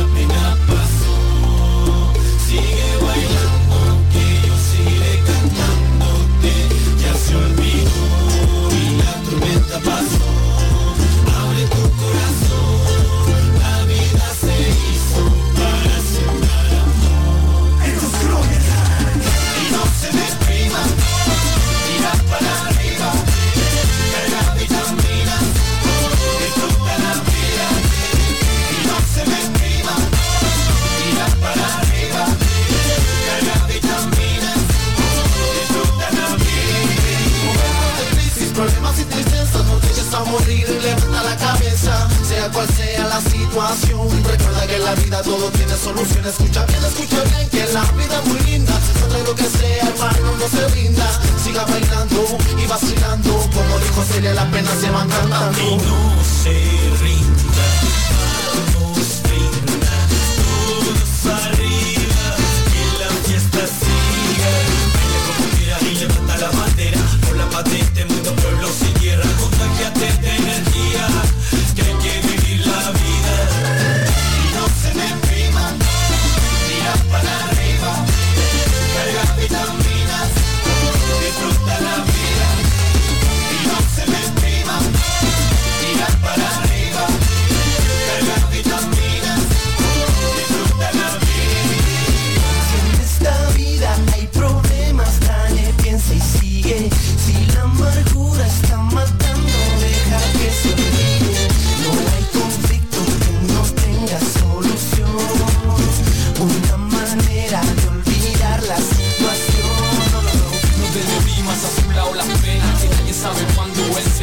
llevas a tu madre, a tu padre, a tus amigos, abuelos, hijos, hermanos y primos. Dale conmigo, arriba las manos Perdona carajo con lo malo.